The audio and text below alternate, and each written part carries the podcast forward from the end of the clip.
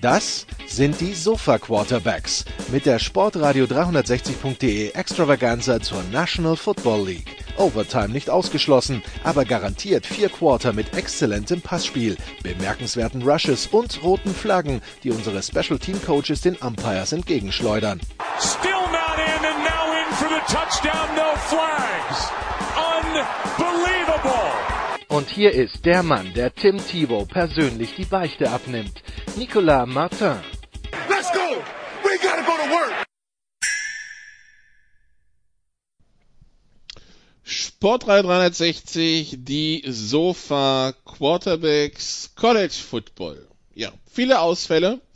Ähm, viel zu viele Ausfälle. Also wir hatten letzte Woche, wenn ich das richtig überschlagen habe, am Ende dann 18 Spiele, die ausgefallen sind. Also äh, Miami, Ohio, Ohio, Wyoming, Utah State, UTEP, Alabama, Birmingham, Florida State gegen Clemson, Texas A&M gegen Ole Miss, Miami gegen Georgia Tech, Marshall gegen Charlotte, Kansas gegen Texas, Louisiana gegen Central Arkansas, Maryland gegen Michigan State, Duke, Wake Forest, SMU, Houston, Louisiana Tech gegen Louisiana Monroe, Colorado State gegen Nevada, Las Vegas, Fresno State gegen San Jose State, South Florida gegen Navy, Colorado gegen Arizona State und Stanford gegen Washington State. Luft holen, aber wir haben immer noch genug Spiele, die stattgefunden haben und über die es zu sprechen gilt. Gut, gab vielleicht ein paar, die hätten wir uns schenken können. Äh, ein paar glücklicherweise sind ausgefallen, die wir nicht besprechen müssen, wie zum Beispiel Maryland gegen Michigan State. Ähm, ja, wir haben ähm, auch im Augenblick einen Ausfall. Äh, Kollege Christian Schimmel äh, ist anscheinend nach Sandhausen gefahren und äh, will äh, Uwe Koschinat abholen und trösten. Äh, wir sehen, sehen, ob er es rechtzeitig zurückschafft zu unserer Aufnahme. Ansonsten, ja, äh, wir haben von Triple Option Jan Weckert in der Leitung, der jetzt nicht auf diese, auf irgendeine epische biblische Referenz antworten muss. Hallo, hallo Jan. Moin Moin und it's Rivalry Week. Naja, so halb zumindest. Na gut, Apple Cup ist ja auch schon abgesagt. Und wir haben Salmita, der war glücklich dieses Wochenende. Texas hat nicht verloren. Okay, sie haben nicht gespielt. Die Giants haben nicht verloren. Okay, sie haben nicht gespielt. Die Knicks haben nicht verloren. Okay, sie haben auch nicht gespielt, aber es hat keiner verloren. Hallo Sal. Servus, welcome guys. Yeah, um, a nice weekend. And now we got Iowa State. Bring them on. Naja, mal gucken, ob äh, das Go auch stattfindet. Clones. Ähm, Jan, erstmal jetzt, also da jetzt, also da fällt ja alles Mögliche aus. Clemson, ich glaube, Debo Sweeney ist ja jetzt auf die geniale Idee gekommen, Florida State zu unterstellen, dass sie einfach keinen Bock hatten, sich eine Packung zu holen. Ähm, kann man so oder so sehen, aber diese ganzen Spiele, die ausfallen, also teilweise muss ja jetzt auch irgendwie verschoben, nachgeholt, sonst was werden. Sie- Jetzt werden ja Spiele schon, also verschobene Spiele schon abgesagt, damit man andere Spiele nachholen kann. Also ähm, ja, es ist alles ein bisschen kompliziert. Macht das so noch Sinn? Ich glaube, das hatten wir vor ein paar Wochen schon mal besprochen. Letztlich ist das natürlich immer Ja, aber Auslegungssache. inzwischen haben wir 20 Spiele pro Woche, die ausfallen. Damals Nee, waren es halt richtig. 5, 6, ja. Naja, ja, also als wir das letzte Mal drüber gesprochen haben, waren es glaube ich schon auch zweistellig, aber ist auch völlig egal. Ähm, ich bleibe bei der Meinung, die ich jetzt seit ein paar Wochen habe. Eigentlich macht es keinen Sinn. Es ist irgendwie eine Farce. Letztlich war das das auch von Beginn an. Das muss man natürlich äh, ehrlicherweise eingestehen, auch wenn man vielleicht noch ein bisschen begeistert war, dass wenigstens irgendwie College Football wieder losgegangen ist. Äh, wenn man sich vor Augen führt, dass meinetwegen Virginia Tech die ersten Wochen mit zum Teil 20 fehlenden Spielern und ein paar fehlenden Coaches antreten musste. Äh, je nachdem, wo das Spiel stattfindet und welches Team betroffen ist, gab es da ja auch unterschiedliche äh, Corona-Policies. Also äh, insgesamt ist das alles schon ja sehr auf Kante genäht. Das wussten wir bei einigen Conferences, die später eingestiegen sind, insbesondere der Big Ten und der Pac-12.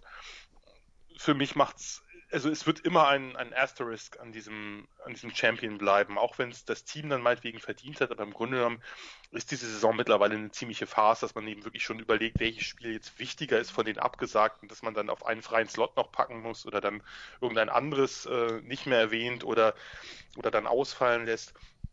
Oder eben äh, jetzt die Diskussion darüber, ob dann vielleicht äh, Washington gegen BYU spielen kann, weil der Apple Cup äh, abgesagt ist und BYU sagt, nein, das geht aber nur, wenn wir eine, eine, Zusage dafür haben, dass gespielt werden soll.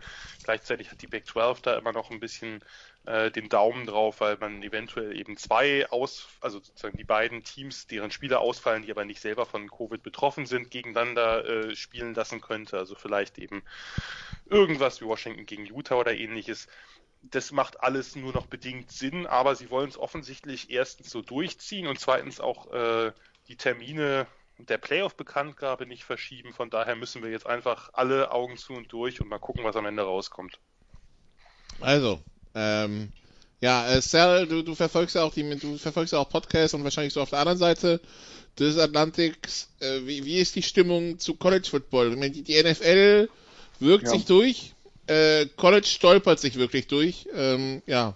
Mhm. Macht das so noch Sinn? Also äh, gibt es dann einen würdigen Champion am Ende? Kann das überhaupt noch ein würdiger Champion sein? Well, let me start with the first thing. Uh, as Jan was mentioning, it, it brought back what I said before that, yeah, you know, this is going to be a tough situation. Everybody wanted some sort of distraction, some sort of normalcy in regards to what they're able to watch on TV. You know, uh, uh, before we went on air, you mentioned Nikolai, give me Netflix, give me streaming, and you're fine. But you know, everyone said, yeah, they saw everything that they could see on all the streaming services, and so they wanted, you know, you, you put football live on a Saturday or a Sunday, then you know it'd be good. And, and it brought back also my comment. It all depends on how they value the lives of their students and their staff and people in the stadiums and how will they do it. Um, obviously, they did. You know, they did the testing. They will continue doing testing, and you know, we have to see how that works out. For now, it seems to be okay. But that now the final point you mentioned: will we have a champion, a worthy champion? Uh, you know, forget all the other sports. You know, they had to play. You know, they they chose the NBA bubble. These teams will play in the bubble. Uh, Major League Baseball, there were some teams that had you know, uh, less of a record, and you know, that's why I mean the Miami Marlins made the made the playoffs, even though they were, I think they lost two weeks or three weeks of games. Um, in college football, you know, we used to have a champion after seven and zero oh back in the day, you know, and um, I think the way you can get a champion is, you know, whether the Big Ten, I think we talked about it that they they wouldn't make up any games. The Big Twelve minus two will uh, make up games. You know, the Texas Kansas game has been postponed till December 12th for now um, the virus continues to rage in the country. Will we be able to get it? And that's what I, I've been saying is like, you know, every game that you play counts so much towards uh, where you want to go. And, and I mentioned it. It's, it's a shame that Texas didn't play last week because they would have had a chance to work out some plays, get some. You know, you know, it's been a troubling season for them. But to play at Kansas, like like what we saw with the other games, like Alabama got to play Kentucky, they were able to work through some things to get ready for an important game. Can Texas at let's say seven and two, if they make it, play against a eight and two Oklahoma for the championship? Yeah, why not? Um, it's you know it, it just depends on if they decide this year, okay, the team with the best percent winning percentage is uh, you know the, remember Texas didn't make it because um, uh, to the um, uh, to, to, to, the Big 12 championship game when, uh, you know, because of the tiebreaker rules, stuff like that. So they can do that this year. No one's going to complain. You know, probably the only the only teams that are hoping for complete chaos, and I, I C is for Corona, C is for chaos, and we always root for chaos in college football. Is the uh, is Cincinnati or BYU that somehow they can make a case and somehow sneak in the CFP, but um, but yeah, I, why not crown a champion? I don't think there's going to be an asterisk. You know, we saw a, Major League Baseball crown champions and, and NBA and NHL. So why not college football? And I think, end of the day, if people can recoup some of their losses, play some games on TV, have a bowl season. You mentioned that that you would like to have that during the holiday season. That would be nice. Maybe the ball season goes all the way till and you know through January. Then um, then we're better for it. But as long as um, everyone continues to stay healthy. Okay, dann also jetzt kommen wir zu, zu den Spielen. Ähm, global, Jan, ist zu sagen, die MAC äh, versucht irgendwie College Football und College Basketball Saison in eins zu packen, wenn man sich die Ergebnisse so anschaut? Das passiert ja gerne mal. Also, dass es viel Chaos gibt äh, bei den Maction Games, also den äh, Mac-Spielen, die äh, unter der Woche stattfinden. Das ist jetzt leider die letzte Woche, wo das äh, stattgefunden hat, da das diesmal abgekürzt wurde. Die Mac hat ja eh nur einen sehr, sehr kleinen Spielplan von insgesamt sechs Spielen plus Championship Game. Von daher äh, konnte man jetzt nur, glaube ich, das waren jetzt dann drei Wochen, wo es die Maction gab. Die hat mir sehr viel Schlaf gekostet und mich sehr müde in den Tag und die, in die Arbeit starten lassen. Aber es gab, wie so oft, äh, verrückte Ergebnisse, sehr viele Punkte, äh, unfassbare Plays und äh, insgesamt sehr viel Chaos, wo man sagen muss, diese Woche hat sich das ein bisschen mehr in Grenzen gehalten, weil die Spiele dann doch etwas weniger überraschend verliefen. Kent, schlägt, Kent State schlägt Akron 69-35. Central Michigan verliert gegen Western Michigan 44-52. Das ist tatsächlich actionarm und punktlos, schon klar. Ja, ja. Ich sagte nur, ich sagte nicht actionarm und punktlos, ich sagte nur weniger überraschend. Denn Akron okay. ist ein sehr schlechtes Team und, äh, und Western Michigan hat äh, doch relativ deutlich geführt, bis, bevor das dann am Ende nochmal eng wurde. Okay, dann schauen wir, was sonst noch so passiert ist. Die 25 Tulsa schlägt Tulane 30-24 nach doppelter Overtime. Gibt es dazu was zu sagen, äh, Jan? Ja, ist ein extrem verrücktes Spiel gewesen. Das, also vielleicht nur ganz kurz, wer sich da die Highlights angucken will. Äh, Tulsa ist ein unangenehmes Team. Das haben schon einige äh, andere Mannschaften mitbekommen in der Saison, unter anderem ja auch Okie State, die da noch knapp gewonnen haben. Aber äh, und äh, Tulane hat denen alles abverlangt und äh, Tulsa musste hat den äh, Starting Quarterback verloren, äh, den Backup verloren, musste dann mit dem dritten Quarterback spielen und der lag halt im vierten Viertel mit äh, äh, mit ähm, äh, 14 Punkten zurück und hat dann äh, ein Comeback gestartet. Und das Comeback endete äh, vorerst dann mit einer Hail Mary, die gefangen wurde bei auslaufender Uhr. Und äh, dann dadurch ging es dann in die Overtime. In der zweiten Overtime hat halt der, ja, mittlerweile doch fast Star-Linebacker, möchte ich sagen, er gefällt mir außerordentlich gut, Savin Collins halt einen Pass abgefangen und in die Endzone getragen und damit war das Ding dann durch. Also doch ein sehr chaotisches und äh, highlightreiches Spiel, also dass man einen äh, Overtime-Pick Six und davor eine Hail Mary sieht, äh, damit es überhaupt in die Overtime geht, das ist doch eher selten. Gut, dann äh, ist schade, dass wir Christian nicht dabei haben, um äh, diesen ACC-Leckerbissen Louisville gegen Syracuse zu besprechen. Ein 30 zu 0. Ich weiß nicht, wenn du 0 Punkte gegen Louisville machst, also wir hatten, wir waren uns auch einig, dass der Defense stinkt, oder nicht? Ja, wirklich. Also Gut. das ist schon, also, ich glaube, da war auch der dritte Quarterback äh, mittlerweile oder so dran, aber trotzdem, da, also das wäre jetzt was für Christian gewesen. Also Syracuse steigt ab in die BCC, weil die ACC reicht nicht mehr, ja, also weg damit. Florida Atlantic UMS 24-2, auch sehr spannend. Gut, dann, dann kommen wir zum Samstag. Alabama gegen Kentucky. Alabama die 1 verprügelt Kentucky 63-3. Sell, I mean, it's, it's, it's schön, dass die ACC die beste Liga ist, aber ja, 63-3, seriously? Yeah, that, that's what I said before. Um, that's uh, you know that they got a chance to to work it out, but you know, yeah, what can you say? I mean, the, the you know we, we talked about program building and and the strength of a program. You know, uh, maybe Kentucky didn't play all of its players. That you know, the first I don't know. I mean, did they? Um, they did. The, Okay, they did. So there you go. So even then, with, uh, just they they they had. I think the the first string running back Rodriguez was out, but I think okay. rest of the starters played. Okay, the, the, this this reminds me of, um, of when I was really covering the Bundesliga, um, for, you know, for Sport Eagle. I would see Hanover play Augsburg, and tough match all the way to the 91st minute. There's a goal scored and the game is over, and he's like, okay, wow, hey, you know, Hanover's a good team. Two weeks later, you see the same Hanover team come into Allianz Arena, and it's seven nothing before halftime. Okay, is this the same team? So I think it's a combination of two things. Number one, Alabama is Bayern, and they just uh, they're that good. And number two, they just know that they're going to lose. They just don't play. They you know they they don't want to. I don't know what they want to do. So Kentucky has to play the game, and they played the game.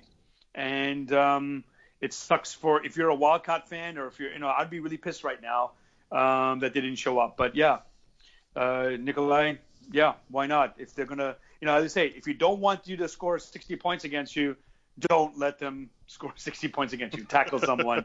they did. They didn't do it, and so they got they got their asses handed to them. That's all I can say.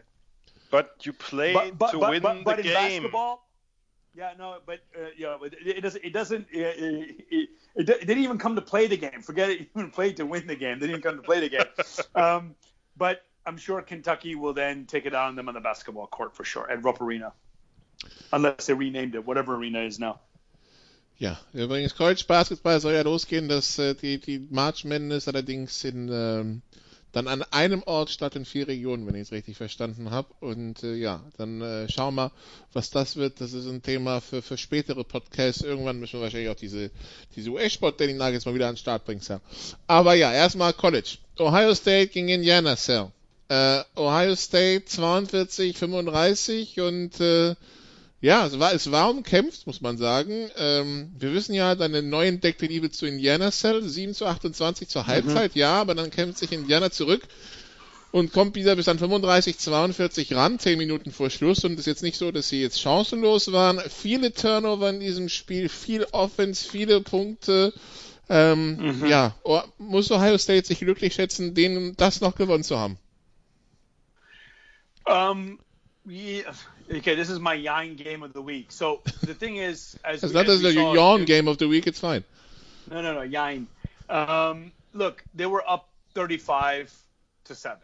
Okay, Mhm. beginning of third quarter.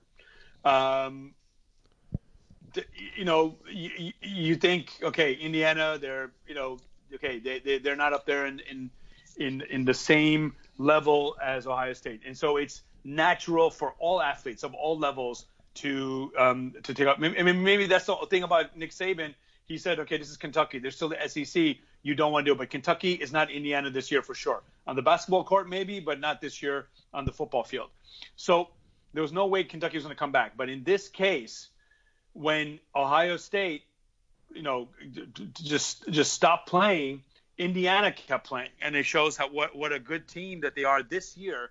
That that they were able to come back, and and if it wasn't for the pick six, you know, we could have had a tie game.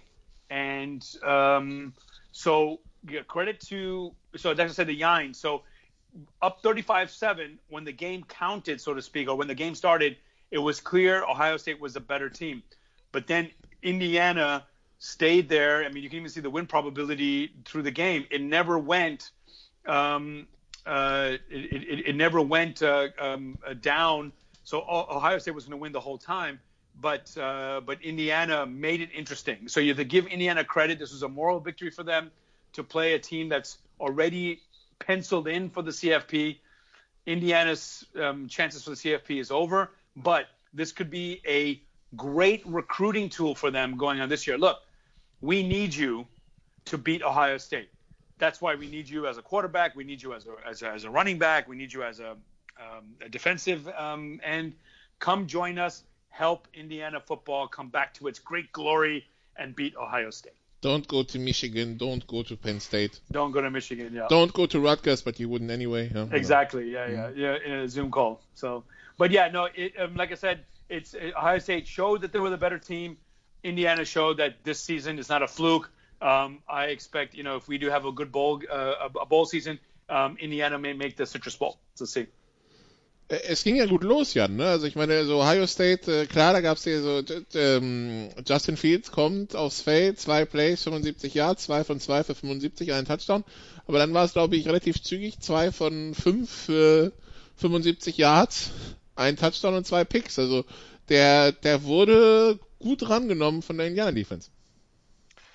Ja, ich würde auch sagen, dass das durchaus in gewisser Hinsicht auch ein bisschen ein glücklicher Sieg war. Nicht, weil also äh, Ohio State hat die ganze Zeit geführt und natürlich ist, ist es insgesamt das qualitativ besser besetzte Team, aber das war ja schon ein Spiel, das auf beiden Seiten ja auch durchaus fehlerbehaftet war, was natürlich auch spannend gemacht hat und wodurch es, wodurch es natürlich eine ganze Menge Big Plays gab. Ja, nicht nur von der Offense, sondern auch von der Defense und ich denke, gerade dich wird das gefreut haben, dass äh, Gus Johnson dadurch doch relativ gut abgehen konnte, auch relativ früh gut abgehen konnte, weil natürlich äh, einiges passiert ist gleich zu Beginn.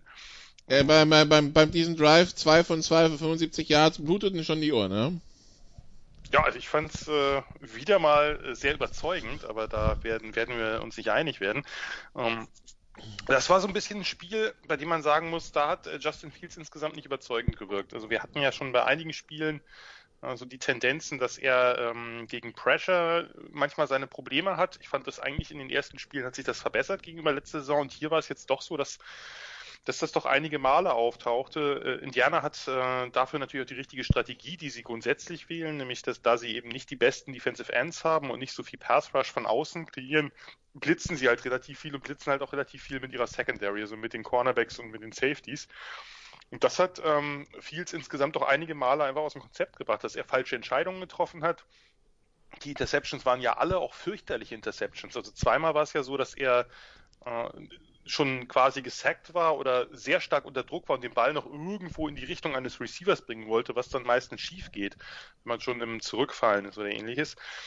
Und man muss sagen, da hat ihm doch auch so ein bisschen die bisher ja doch relativ äh, wenig inspirierende äh, Rushing Offense um Master Teague so ein bisschen doch auch äh, den Hintern gerettet. Also das, das sah nicht, das sah nicht immer gut aus bei Fields und das ist sicherlich auch was, was sich andere Teams merken werden. Jetzt hat natürlich nicht jeder eine, eine Secondary, wie sie die Hoosiers haben, äh, und, und da so viele Playmaker drin, aber trotzdem ist das was, was man ein bisschen beobachten muss, denn das sah das sah alles andere als überzeugend aus über große Teile. Und wenn man jetzt den äh, Pick 6 von Sean Wade wegnimmt, der letztlich ja wirklich das entscheidende Play war im ganzen Spiel, dann hat, äh, hat Ohio State halt nach dem äh, ersten Drive im dritten Viertel halt mit der Offense nicht mehr gepunktet. Und das ähm, darf eigentlich den Buckeyes nicht passieren. Denn am Ende war es ja durchaus, äh, war es ja durchaus spannend. Also da hatten sie ja zweimal noch die Chance, äh, also Indiana dann eben äh, zumindest die Overtime zu besorgen und äh, ja, hat halt, äh, hat halt nicht geklappt, aber ähm, war eng. Und das Zweite, was man dazu sagen muss, ist natürlich auch, ist man bei Ohio State nicht gewohnt, aber die Pass-Defense ist halt anfällig. Also Michael Penix hat ein super Spiel gemacht äh, und sein, sein Receiver Ty Freivogel auch, also der Outside-Receiver vor allem, der sonst ist ja meistens der Slot-Filler, derjenige, der am meisten angespielt wird. Aber hier hat man wirklich die Outside-Cornerbacks gut attackieren können das ist nicht das erste Team, was das gemacht hat, aber das erste, was es halt so gut gemacht hat. Und äh, da war es halt öfter so, dass die Deckung vielleicht gar nicht so schlecht war, aber am Catchpoint waren die Cornerbacks halt deutlich unterlegen und haben danach auch noch massig Yards zugelassen. Und Jana hatte so ein bisschen das Problem, dass sie sehr auf Big Plays äh, gebaut haben, beziehungsweise davon abhängig waren. Also, dass sie keine konst oder weniger konstante Drives ins Leben rufen konnten und auch einfach nicht das, das Laufspiel dazu hatten. Aber das würde mir als Ohio State-Fan und auch als Coach, also Ryan Day äh, und, seine, und sein Staff, das würde mir schon so ein bisschen Sorgen machen, wie dieses Spiel gelaufen ist, auch wenn man es natürlich am Ende gewonnen hat. Kollege Freivogel äh, war auch derjenige, der, bevor es 75 Yards übers Feld ging in diesem ersten Drive, bei vierten und zwei oder drei an der gegnerischen 25 äh, freistehen einen Ball fallen lässt. Also das äh, war jetzt ja auch nicht so, ne, wenn wir über nee. Fehler sprechen. Ähm, oder war Freivogel? Ja, ja, ja, ja. Ähm, nee, und ich mein, ich, deshalb, deshalb, der Name lässt mir auch keine Ruhe. Ich vermute mal, der hieß irgendwann Freivogel und im Gegensatz zum Herrn Waldvogel, der irgendwann bei den Schwäbisch Hall gespielt hat, wurde der Name nicht umgeschrieben. Freivogel. Ist, ist wahrscheinlich, ja. Ja, ich meine, er war nicht der Einzige. Dann hat der David Ellis, der, der Receiver, hat dann kurz vor der Endzone gefummelt, dann eben der Pick 6 von Panics. Also es gab ja durchaus äh, ein, paar, ein paar Probleme. Äh, äh, Ellis hat, glaube ich, nochmal gefummelt. Also die haben ja durchaus einige Turnovers gehabt, wenn Indiana das etwas fehlerfreier gespielt hätte, gerade was die Fumbles angeht. Den Fumble ist einfach was, was man, äh, wenn es nicht der Quarterback in der Pocket ist, eher vermeiden kann als Interceptions. Ähm, wenn man da ein bisschen fehlerfrei gespielt hätte, ein bisschen konstanter äh, mit den Drives umgegangen wäre, dann wäre auch noch mehr drin gewesen. Also, Ohio State äh, schwitzt ein bisschen, aber gewinnt dann 42-35 gegen Indiana. So, dann schauen wir auf, äh, auf äh, die SEC, die Florida Gators zu Gast bei Vanderbilt. Also, und das war ja eigentlich äh, hier eine, äh, das war ja eigentlich eine prognostizierte Rutsche, aber ähm, 32,5, der ganz bescheidene ähm, Spread, aber wir reden uns alle verwundert die Augen, Jan, dass Vanderbilt nach dem ersten Quarter 10 zu 7 führt. Ja, da hat man kurz über Trap Game nachgedacht. Ne? Also das war 17-10 zur Halbzeit, 38-17 ja. der Endstand, aber bei weitem nicht gecovert. Nee, bei weitem nicht gecovert, aber das kann letztlich egal sein. Man muss natürlich auch sagen, dass die Zeiten sich halt geändert haben, dass mittlerweile ein, ein Sieg mit 21 Punkten gegen einen Conference-Rivalen als irgendwie schwach oder schwächer gilt. Auch klar, Vanderbilt ist natürlich jetzt ein wirklich schlechtes Team der SEC, keine Frage. Vanderbilt ist 0 und 7, ich bitte dich. Ja, aber trotzdem, ja, aber das ist, äh, äh guck dir die, die äh, Ergebnisse aus den 90er Nuller Jahren an. Das ist halt nicht immer so deutlich gewesen, wie man es jetzt erwartet. Also da hat man auch mal das ein wirklich schlechtes Team nur mit 21 oder 28 Punkten besiegt. Das ist jetzt, äh, da ist, glaube ich, auch ein bisschen die Anspruchshaltung äh, etwas gewachsen, dass man eben diese Style Points noch dazu sammeln muss. Letztlich war das ja trotz allem völlig ungefährdeter Sieg. Das war ja nichts Knappes oder so. Also da hat Florida einfach den Start ein bisschen verschlafen und kam dann ja aber doch äh, relativ gut dann äh, ins Spiel rein und äh, Kyle Trask hat ja erneut ohne, ohne Kyle Pitts bewiesen, dass er eben den Ball verteilen kann und dass er eine ganze Menge Spieler in der Offense finden kann, nicht nur eben Pitts und Tony. Und äh, ja, letztlich, äh, letztlich war das ein problemloser Sieg. Ja, aber Georgia Tech hat damals Cumberland 222 zu 0 vom Platz gefegt, ja, also. ah, das ist noch ein bisschen länger her. Ja, aber trotzdem, es geht ums Prinzip. Dann Cincinnati UCF 36 33. Sal, did you watch this one?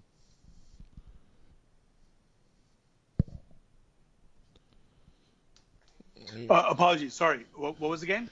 UCF Cincinnati. apologies. Um, I have to admit, during UCF's rise over the last few years, um, I really haven't seen UCF play. I know that when uh, when quarterback was at Milton went down, um, I saw some of his highlights, and it was a shame what happened to him. Um, Mackenzie Milton übrigens, werfe ich nur mal rein, der wurde die Tage, ja. he was cleared to play again. Das ist zwei Jahre her ja. quasi auf den Tag, mhm. dass er sich schwer verletzt hat, weil das war das, ähm, das war äh, die Woche vor Thanksgiving 2018. Äh, das weiß ich noch, das da war ich nämlich im, ähm, oder war es Thanksgiving 2018? Das war ja. Thanksgiving. Ich habe dich damals angeschrieben, direkt in ein, ich glaube, Basketballstadion, in dem du dich gerade. Genau, da war ich nämlich in den USA, als das passiert ist, genau, ja. Äh, ich glaube, es war der Battle of I-7, äh, nee, wie heißt das Ding? Äh, I-4? I-75 ist Mac. Battle of I-4 mit, äh, also zwischen USF und UCF. Äh, Orlando gegen, ja, könnte sein, dass es I-4 ist. Aber genau, also Mackenzie Milton hat die Freigabe bekommen, wieder zu spielen, obwohl das Knie, also das ist, das, wir reden hier von... I-4, nicht Battle, Entschuldigung. Wir reden hier von Alex Smith äh, Desaster, so in, in, der, in, der, in der Preislage. Ja, Sam. Ja, yeah. yeah, no, um, but uh, yeah, maybe I'm just like the CFP. I, I don't watch uh, the group of five. Um, es war aber ein gutes until... Spiel, Sam. Excuse me? Es war ein gutes Spiel, das du verpasst hast. Yeah, yeah, no, no, I, I, I know that, and um, um, and and I'm just I'm, I'm looking at the stats here, and and most definitely a, a great match there. So unfortunately, I don't see it. here's the thing: for me, I'm like and I know that Cincinnati, and this is what I was talking to you earlier about the rankings. By the time people listen to this, they, they will have seen the rankings. Cincinnati made the top four now in the predictor. And I think that's what people are using now. Um, as I don't know if the college football committee is looking at that. Beating UCF in a game like this is going to do good for uh, for them because um, you know for for once I think that's a true measure of a program it's not that you make the playoff, and of course that's that's what you want to do. But then when people beat you, that it helps your program. And in this case, for Cincinnati to beat uh, uh, the Knights in in, uh, in in this manner in this season could help them when it comes to the committee. Is like they beat a team that has uh, um, that has you know considers themselves a national championship a couple of years ago. So um, the fact that they beat them on the field, but otherwise, um, I don't pay attention to the games. I guess I should belong on the CFP because I don't watch these games until uh, it's bo- uh, watch these teams and these matchups until it happens, until they um, until they make it to the the top four or the or in some kind of consideration for the national championship. So um, yeah, um, you you've caught me on this one, and uh, I apologize to all the listeners. Aber Jan, also ich meine, ich bin da weggescheit, ich bin da reingesprungen dann zur Halbzeit, weil Northwestern Wisconsin einfach irgendwann unansehnlich wurde, aber da sprechen wir gleich drüber. Äh, das war ein packendes Spiel, wo sich Cincinnati den Sieg wirklich erarbeiten musste. Ja, auf jeden Fall. Also das war das er die erste Offense. Wir hatten jetzt ja ein paar sehr, sehr hochkarätige Offenses, äh, eben unter anderem Memphis und SMU, die halt gegen diese Bearcats Defense zerschellt sind. Und UCF war jetzt das erste Team, was das nicht ist. Also das erste Team, was wirklich auch Punkte auflegen konnte. Ähm, es gab ja letztes Jahr schon dieses Duell. Ich hatte da, äh, glaube ich, letzte Woche drüber geredet und auch mehrfach ähm, das in, auf meinem Blog erwähnt, weil es sehr spannend schematisch war, dass die Bearcats letztes Jahr von ihrer Mad Coverage, äh, die sie in der Defense vor, vornehmlich spielen, halt abge, rückt sind und viel Zone und Off gespielt haben, vor allem Off und dadurch eben ein bisschen mehr Zugriff auf die Receivers bekommen haben. Das haben sie diesmal nicht unbedingt gemacht. UCF hat halt ja diese Hyperspeed ähm, oder Warp Speed, Offense, wo ja wirklich ja gefühlt alle 10 Sekunden ein Play stattfindet.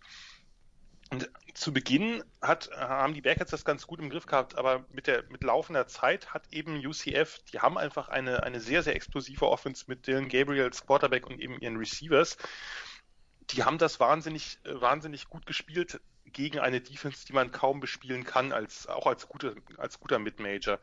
Äh, haben halt ähm, natürlich den ein oder anderen tiefen Shot genommen, das ist ihr Spiel, aber vor allem haben sie auch äh, sozusagen ein bisschen, bisschen geduldiger gespielt, also doch auch die Underneath-Pässe äh, äh, komplettiert und eben über die Mitteldistanzen agiert. Und das hat äh, gerade mit Marlon Williams, mit diesem sehr, sehr physischen Receiver, ähm, doch relativ gut geklappt. Und äh, das war so das erste Spiel, wo man sagen muss, auch wenn Cincinnati ein paar, paar echte Klatschen verteilt hat, das war jetzt das erste Spiel, wo es wirklich mal auf die Offense angekommen ist, wo die Offense nicht äh, irgendwie so ein bisschen Verwaltermodus spielen konnte und am Ende dann, äh, dann ein, zwei Big Plays rausgehauen hat, sondern wo es wirklich direkt auf die Offense ankam und die hat das halt sehr, sehr gut gemacht. Die ist eh in den letzten Wochen in stark aufsteigender Form. Das hängt vor allem eben mit Desmond Ritter zusammen, dem Quarterback, der langsam echt konstant wird der halt ein hervorragender Runner ist, aber mittlerweile im Passing eben auch deutlich zugelegt hat und, äh, und viel, viel besser die Bälle verteilt. Und äh, ja, in diesem Spiel haben sie das halt wirklich, haben sie wirklich ein paar sehr schöne Plays ausgepackt, gerade eben äh, sich die Titans ausgeguckt. Äh, also ihre beiden Titans, äh, Wiley und Taylor, die haben halt einen Großteil der Yards besorgt. Ähm, viel eben auch da mit, mit Underneath und dann Run after Catch, aber eben sehr schön freigeschemt. Und das, äh, das hat am Ende den Ausschlag gegeben. Das war das erste Spiel jetzt, wo sie sich erstens wirklich strecken mussten und zweitens eben, äh, wo die Offense halt ihren größeren Anteil äh, dran haben musste und nicht, äh, dass quasi eine Option war, ob das Spiel jetzt deutlich ausgeht oder nicht, weil man, weil die Defense eh jeden Gegner bei 10 bis 17 äh, Punkten hält. Von daher ähm, Respekt an Cincinnati auch Respekt an UCF, die das wirklich gut gespielt haben. Waren nur Kleinigkeiten, die dann das Ganze äh, letztlich den Ausschlag gegeben haben, denn ja, UCF hatte, äh, hatte zum Ende des dritten Viertels geführt und dann äh, hat Cincinnati eben zwei, zwei Touchdown-Drives initiiert. Ähm, und das hat sich dann letztlich als entscheidend erwiesen. Also das war, äh, war wirklich ein, ein sehr, sehr gutes Spiel. Ähm, ja, Sieben Receiver über zehn Yards pro Catch und ich habe mal die Saisonstatistiken angeschaut. Zehn Receiver, die das über die Saison haben, ist natürlich fantastisch als Offense. Mal, mal sehen. Du meinst, äh, jetzt, du meinst jetzt UCF? Äh, nee, Cincinnati. Ich habe gerade den das erste nicht verstanden. Zehn, zehn Yards pro Catch für, für alle Receivers. Ja, gut, aber das. Äh, ja, nee, aber selbst, selbst, selbst, selbst auf die Saison gesehen sind es zehn, die über zehn Yards pro Catch im Schnitt haben. Also das ist schon, äh, das ist schon explosiv als Offense. Das stimmt, aber es wirkt nicht so. Es ist nicht eine Offense, die besonders viel tief geht. Also äh, UCF ist die Offense, die halt wirklich, also Dylan Gabriel geht mehr tief als jeder andere Quarterback im College Football. Ritter nicht unbedingt, aber die kriegen es halt sehr, sehr gut freigeschemt, weil die eben natürlich auch sehr viel mit Zone Read und Zone Read Option spielen. Also ich fand es auch äh, spannend. Ähm, viele nennen ja äh, das ganze Read Option, wenn Quarterback und, äh, und Running Back halt eben diesen Zone Read laufen. Und Chip Kelly hat das mal so schön gesagt, nee, das ist halt der Read. Eine Option wäre eben noch ein weiteres, sozusagen eine weitere Variante, sozusagen noch eine weitere Möglichkeit zu haben. Das haben sie halt wirklich äh, stark umgesetzt in einigen Drives, dass sie eben den Zone Read gespielt haben mit einer Passing Option hinten dran. Ähm, und das, äh, also quasi wirklich drei Möglichkeiten, dass halt Dokes, der Running Back läuft, dass Ritter halt läuft, den, den, oder dass Ritter der den Ball rauszieht und noch irgendwo anders hinpasst.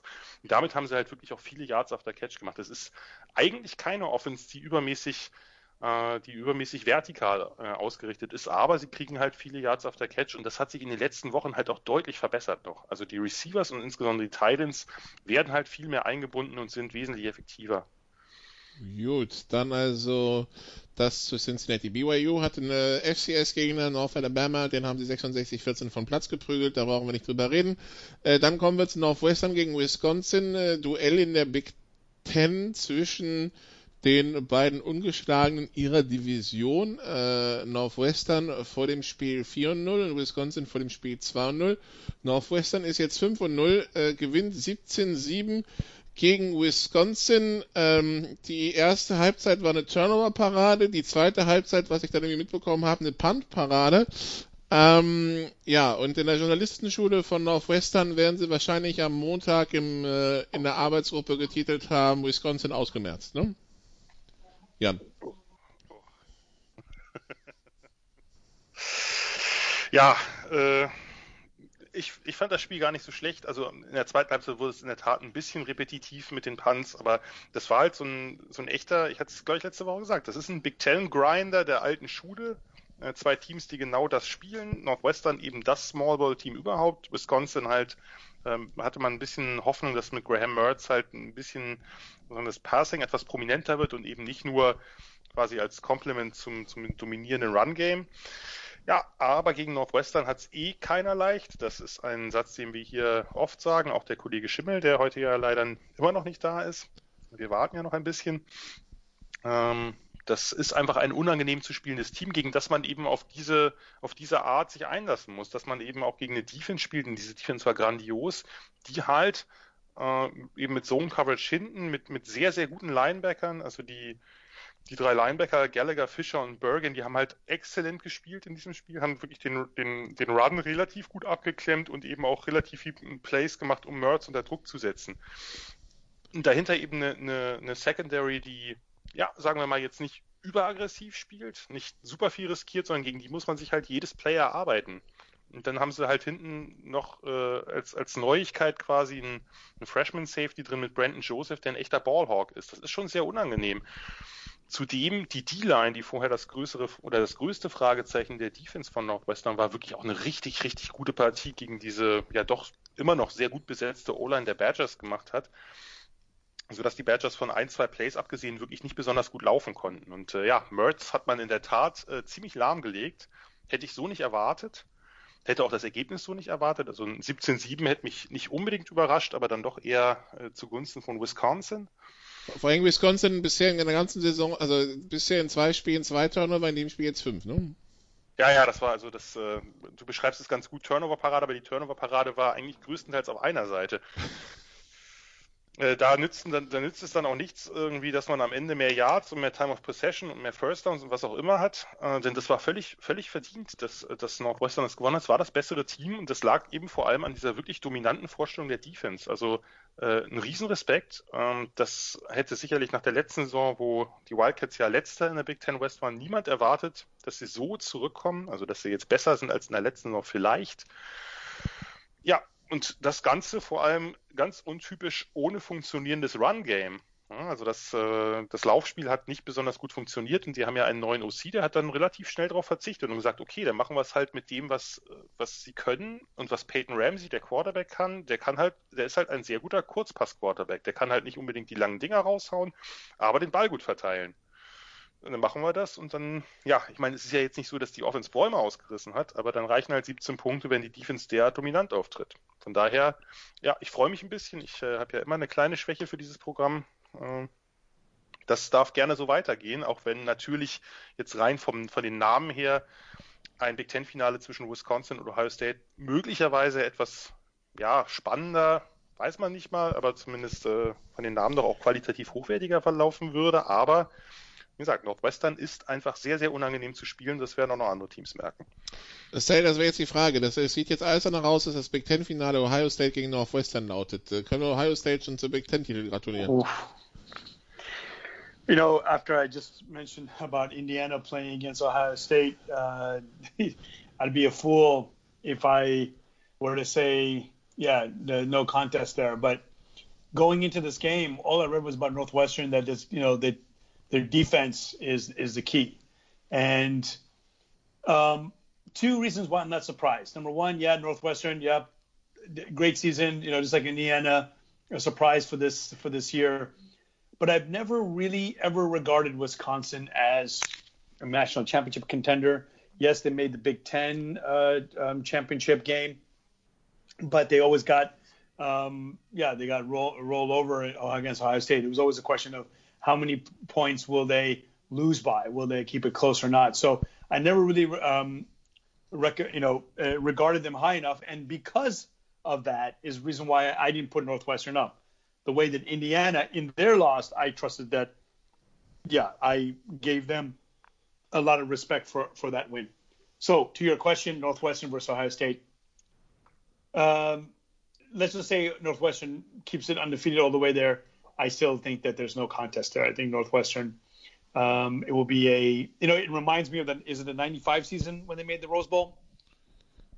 Funny story there. 94, Um, 95, something. Yeah, 94, 90, um, yeah. Um, in 2001, when I was working in Kazakhstan, there was a, a girl, Courtney, and I was like, wow, a, a, um, a, um, a person working as a, um, as a, um, a helper, what would you call it, a volunteer out in the middle of Kazakhstan would be into college football.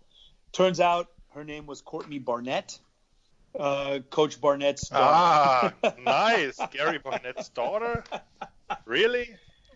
it was it, it was it, it, it just totally blew me away. It's like yeah, it's like oh my god, and of course she was impressed with the fact that I knew everything about Northwestern. Um, the father's like you know who the hell would follow Northwestern if they're from Texas or whatever. So uh, we had a nice kinship going on, and of course um, I saw Gary Barnett after um, uh, the Big 12 championship game um, that year. I went back uh, to Texas. Um, I was hoping it'd be Texas versus Colorado, and and uh, they would have made the um, the national championship game or whatever. What was it, BCS at the time? And uh, but unfortunately, Oklahoma made it, and so uh, no one wanted to go to the game because the Big 12 championship game was was were worthless. But anyway, what Northwestern is doing is reminding me of 95, 94, 95. 95. So- 95, yeah. So it was 95 exactly. So um, so can they make make a run for it? You know, um, it'll be interesting to go back to 95 and see how they beat Ohio State and how or, or did they play Ohio State? Did they play Michigan? Yeah. Probably one or the other. Um, but Yeah, they, they, were, hadn't, they hadn't uh, uh, divisions at the time. They didn't have so every- divisions. there was- was a round robin. and and did they miss them? I mean, they, they probably did, right? You know, I'm sure if we were to to, to Wikipedia it, and um, but uh, but obviously this year there's no escaping. You're going to have to play the championship game, and uh, the fact that they beat Wisconsin, good for them. But then again, Wisconsin that was only their third game of the season, so uh, again, I didn't hardly regard Wisconsin during the regular season. Um, uh, why would they? Uh, why would I uh, regard them now during a Corona season? So, so let's see how um, Northwestern ends up in the Big 12, uh, Big 10 championship game. Um, and uh, yeah, so Northwestern that year they finished 8 0, 10 and 2 overall. They played Notre Dame, they played Wisconsin, they played Penn State.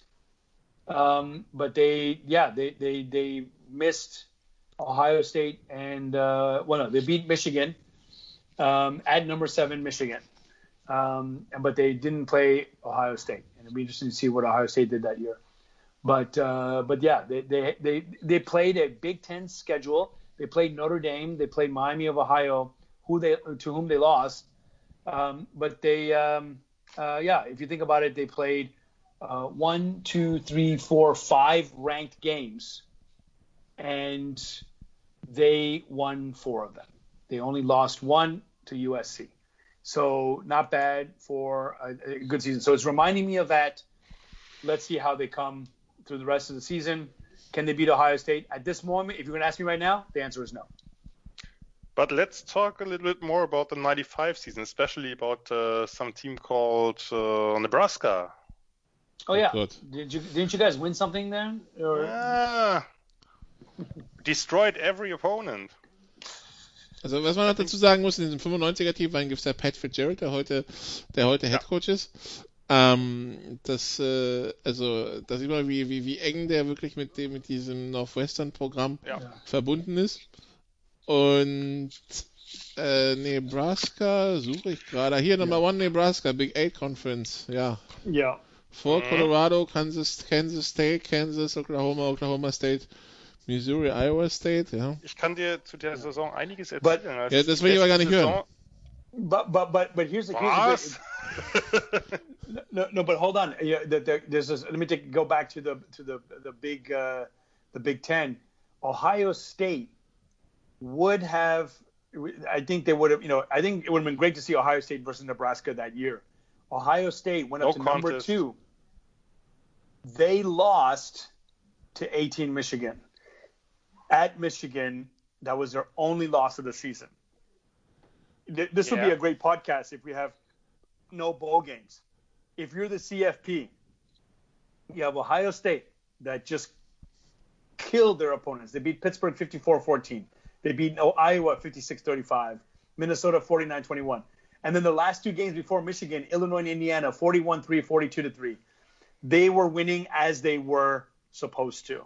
They lose to Michigan. Do they still make the CFP? Do they get a chance against Nebraska that year if Nebraska, um, uh, if, if, there's a playoff, and of course Nebraska being number one ranked, uh, would they have a chance against them? So it's really interesting. Right. That's why Northwestern made the made the big. Um, I think the Rose Bowl. I think that's what. I mean, obviously they won it outright. The big the, the Big Ten. I don't. Do they choose the team that was the last one to make it ever? I think that's their tiebreak. I think that happened one year. But um, but this year it won't be a chance. You have to play a championship game. So, but we'll, we'll get to Nebraska later, buddy. Nope. Auch hier, was ich spannend finde, in der 95er Roster von Nebraska findet sich ein gewisser Scott Frost. Ähm, ja, ich kann dazu auch dazu einiges erzählen, aber ich darf ja nicht. Nee, ich habe das ja live erlebt. Aber es, es findet sich auch ein gewisser Aman Green, sehe ich gerade. Der, der Name ja. sagt mir tatsächlich auch noch was. Lawrence Phillips sagt dir vielleicht auch noch was? Ja, yeah, beating their way to the championship game. Good. Ja. Und wenn man, wenn man sich, wenn man sich die, wenn man sich die, wenn man sich die Ergebnisse anschaut, ich meine, so gegen Florida 62, 24 wird heute wahrscheinlich ähnlich eh ausgehen, halt andersrum, ne? Junge, also ich meine. was denn? Kannst du jetzt auch mal was Nettes sagen? Das ja, das war doch nett. 24 Punkte, 24 Punkte gegen Florida. Werden mehr als Vanderbilt es gab ein einziges Spiel, was unter 20 Punkten ausgegangen ist. Das ist Washington State gewesen. Das lag an einer quasi Hail Mary am Ende. Also äh, das ist, es gibt kein Team, was alle Spiele, und heute gehen die Spiele ja noch, nur mal noch ein Stück deutlich aus, alle Spiele so deutlich gewonnen hat wie 95 Nebraska. Kein Miami 2002, kein Florida State 2013. Nischt. 64, 50, 77, 49, 35, 57, 49, 44, 73, ja. 41, 37, 62 Punkte erzielt. Ja? Damals hatte man halt noch eine Offense. Ja, ja. ja. Und ein ja. Headcoach und ja. Ja, also, so damals halt, ne? Junge. Lass uns das Thema wechseln. Ach, jetzt doch, okay. Ja, ja, ja, ich dann, darf ja nicht. Ich darf ja nicht. Du hast gesagt, nee, interessiert dich nicht, von daher. Nee. Dann aber, dann kommen wir zu Oregon gegen UCLA. Dann müssen wir einen harten Cut machen. Uh, UCLA wird, wird bereuen beim Spielstand von 21-17 kurz vor der Halbzeit unbedingt nochmal eine Hail Mary aus einer Hälfte spielen zu wollen, weil die wird in der Set zurückgetragen. Es steht 21-24 zur Halbzeit aus Sicht von UCLA. Am Ende gewinnt Oregon das 38-35 und diese sieben Punkte tun irgendwie weh. Jan. Wer soll jetzt? Ja, ja, ja, ja, ja. Ja, äh, also vor allem, ich meine, UCLA hat sich ja wirklich hervorragend geschlagen. Den ist ja der Quarterback. Ja, selbst. Äh, ja, also sonst meine ich abhanden gekommen. Die mussten halt mit dem unerfahrenen Chase Griffin spielen. Äh, Freshmen haben das eigentlich relativ gut gemacht. Also dafür, dass man klar, klarer Außenseiter war und äh, von UCLA wir jetzt alle nicht so wahnsinnig viel zu erwarten haben. Und dann kommt halt, ob es Chip Kelly war oder wer auch immer, auf die Idee, eben diese Hey Mary zu spielen, die ja eh schon, sagen wir mal, optimistisch ist. Und äh, das geht dann schief und es geht ja noch einiges anderes schief. Also äh, ja, aber die, die, die, die, tut, die tut halt richtig weh. Ja, ja, natürlich, klar. Das hatte ich auch äh, bei, bei Twitter live kommentiert. Das ist halt, das ist halt so ein Ding. Natürlich weiß man nicht, wie das Spiel sonst läuft. Man kann natürlich jetzt, äh, kann natürlich jetzt nicht, äh, nicht irgendwie eine alternative Realität aufmachen, aber. Äh, nee, was wir definitiv sagen können, du gehst dann mit einem anderen Gefühl, mit einem anderen Gefühl in die Halbzeit. Das ist unbestritten. Das auf jeden Fall. Das ist keine alternative Realität, das ist Fakt. Das ist Fakt. Und dann kriegen sie natürlich im, mit dem ersten Drive gleich den nächsten Touchdown. Aber erstaunlich ist, dass sie erstens nicht aufgegeben haben und zweitens, dass, dass Oregon da halt nicht wirklich davonziehen konnte. Und äh, UCLA ja am Ende sogar noch eine Chance hatte, äh, das Spiel halt zumindest in die Overtime zu bringen, wenn nicht gar zu gewinnen. Ähm, äh, waren ja schon in der Hälfte von, von Oregon, aber hat dann, ist dann ja. wirklich kurz vor Erreichen der möglichen Field Goal Range halt, äh, ist der Drive dann verendet. Für Oregon sicherlich nicht das größte Ruhmesblatt, ein solches Spiel auch noch ohne den größten Playmaker auf der Seite der Bruins so knapp zu gestalten und das auch, obwohl die Bruins denen nun einige Geschenke gemacht haben, die sie dann vielleicht zwar angenommen haben, aber irgendwo anders halt äh, dann entsprechend nachlässig waren. Mhm. Ging so, sag ich mal. Ja, aber entscheidungstechnisch war es halt von Popo, also gut. Definitiv. Definitiv. Sind wir uns einig. Dann, ähm, Georgia, Mississippi State, äh, Sal Georgia gewinnt erwartungsgemäß. Mississippi State macht vielleicht ein paar mehr Punkte als nötig.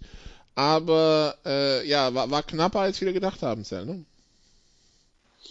Yeah, especially since you know we um, we consider Georgia one of the top teams in the East, but at the same time, you know they um, they're, they're chasing, they're uh, they're trying to get in, uh, get back into the good graces of um, of the committee, and um, Mississippi State after their their their big win um, against LSU, but now we saw how shitty LSU is. Uh, Mississippi State is uh, normal, but the the the, the big um, news out of that was JT Daniels. Yeah, You know, we, es, um, Jan you know- wurde endlich erhört. Free Yeah. JT. Okay, yeah, I, I just make one comment and give it up to you. But No, you no, know, no, yeah, no, no, no, no, no, no. No, no, he just said, good. You know, he was transferred. Yeah, I mean, he's good, and you know, transferred from USC, and we thought he would be the next quarterback. Um, did he get injured? Because I know that USC had a slew of quarterbacks who came in because of injury and lack of performance, but but uh, he definitely stepped in, and and he could do um, he can do some damage. Um, uh, this was his debut, correct? Yeah. Yeah. So, and and why didn't he play against um, Florida? Tja, I can tell you that in a moment. Okay, go for it. But I was impressed with his performance. Ja, äh, endlich ist es passiert. Kirby Smart hat sich entschieden, doch mal auf den Quarterback zu setzen, der mit Abstand das meiste Talent auf dem Roster hat, nämlich JT Daniels und nicht auf Stetson Bennett oder DeWan Mathis. Und seltsamerweise hat sich das gleich ausgezahlt mit 401 Pass Yards und vier Touchdowns. Wirklich völlig überraschend, dass dieser Backup Quarterback, Third Stringer offensichtlich ja die letzten Wochen gewesen, so gut performt. Nicht. Es ist nicht sehr überraschend gewesen. ich sagte, das ist das überraschend war- Teamfoto. ja, das könnte sein, äh, der, der feine Schnäuzer mit dem, äh, mit dem Pflaumen, dass der irgendwie den Ausschlag gegeben hat. Ja, was äh, interessant ist, dass JT Daniels nach diesem Spiel bekannt gegeben hat, dass er äh, medizinisch nach dem Spiel gegen Arkansas, und das war das Saisondebüt, geklärt wurde, also freigegeben wurde. Das heißt, ab dem Spiel gegen Auburn und erst recht die Spiele gegen Alabama oder Florida hätte JT Daniels spielen können. Hell, warum nicht? Warum hat er nicht gespielt? Also das ist, das ist nicht zu, nicht begreiflich. Man kann ja auch sagen, Ist er mit okay, der Tochter vom Headcoach ausgegangen oder und, und hat die dann doch wieder ja, fallen lassen also oder so? ja offensichtlich haben sie ihm noch nicht so sehr vertraut oder wollten noch ein paar Wochen warten, dass sich quasi dem, das nicht der erste Moment der medizinischen Freigabe, dass er dann gleich, ähm, keine Ahnung, einen aufs Knie kriegt oder so, oder wollten ihn etwas vorsichtig heranführen. Aber in dieser Saison gibt es kein vorsichtig heranführen. Und äh, natürlich kann man drüber nachdenken, ob eine medizinische Freigabe im, immer äh, spät genug erfolgt oder das ein oder andere Mal eben zu früh erfolgt. Dennoch, Nee, hier in dem war Fall der anscheinend nicht auf Druck der Coaches. Ja, er war freigegeben. Er hat es, er hat es extra nochmal bestätigt, was ja auch seltsam ist, also dass er das bei Twitter äh, wirklich so deutlich auch schreibt. Offensichtlich haben sie ihm nicht vertraut oder dachten, sie hätten mit äh, Stetson Bennett oder, äh, oder DeWan Mathis halt eine größere Chance, was äh, völlig abstrus ist und was einem an jeglicher Coaching-Kompetenz zweifeln lassen könnte. Wir wissen ja, dass äh, Kirby Smart durchaus ein guter Coach ist, ist ein guter, sehr guter Defense-Coach und äh, und Monken ist auch ein sehr guter Coach. Das ist daran kannst du, also ich, ich, es ist nicht begreiflich eigentlich. Ich weiß nicht, was sie sich dabei gedacht haben. Und letztlich haben sie sich damit natürlich ein bisschen die Saison versaut. Das muss man, das muss man so deutlich sagen. Mag sein, dass es gegen, gegen Alabama nicht gereicht hätte, gegen Florida. Natürlich, der, der, das Ergebnis sieht jetzt eindeutig aus, aber man muss äh, halt auch gucken, wie anämisch diese Offense nach den ersten zwei Drives war. Da nicht einen JT Daniels zu bringen, wenigstens dann, wenigstens zu sagen, okay, wir sehen der Quarterback, den wir vielleicht, wo wir dachten, naja, wir können äh, Daniels noch ein paar Wochen schonen, weil das läuft auch so. Der hat riesige Probleme, der kommt halt kaum mit den Pässen über die gegnerische D-Line oder seine O-Line rüber. Let's go for it.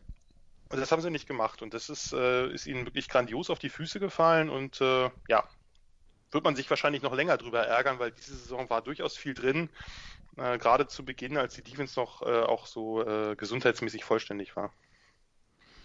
Wahrscheinlich denkt sich jetzt der Headcoach, seht ihr, das wollt ihr gar nicht sehen. 400 Yards an Offense, bencht ihn wieder und bringt äh, dann... Äh, ja, lieber den Walk-On nochmal bringen. Gut. Mhm.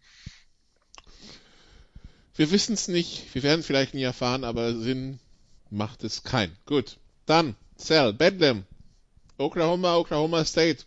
It was over after three drives. Oder nicht? Oh yeah, definitely. Um, 41-13 der Endstand, 21-0 nach 8 Minuten. Yeah.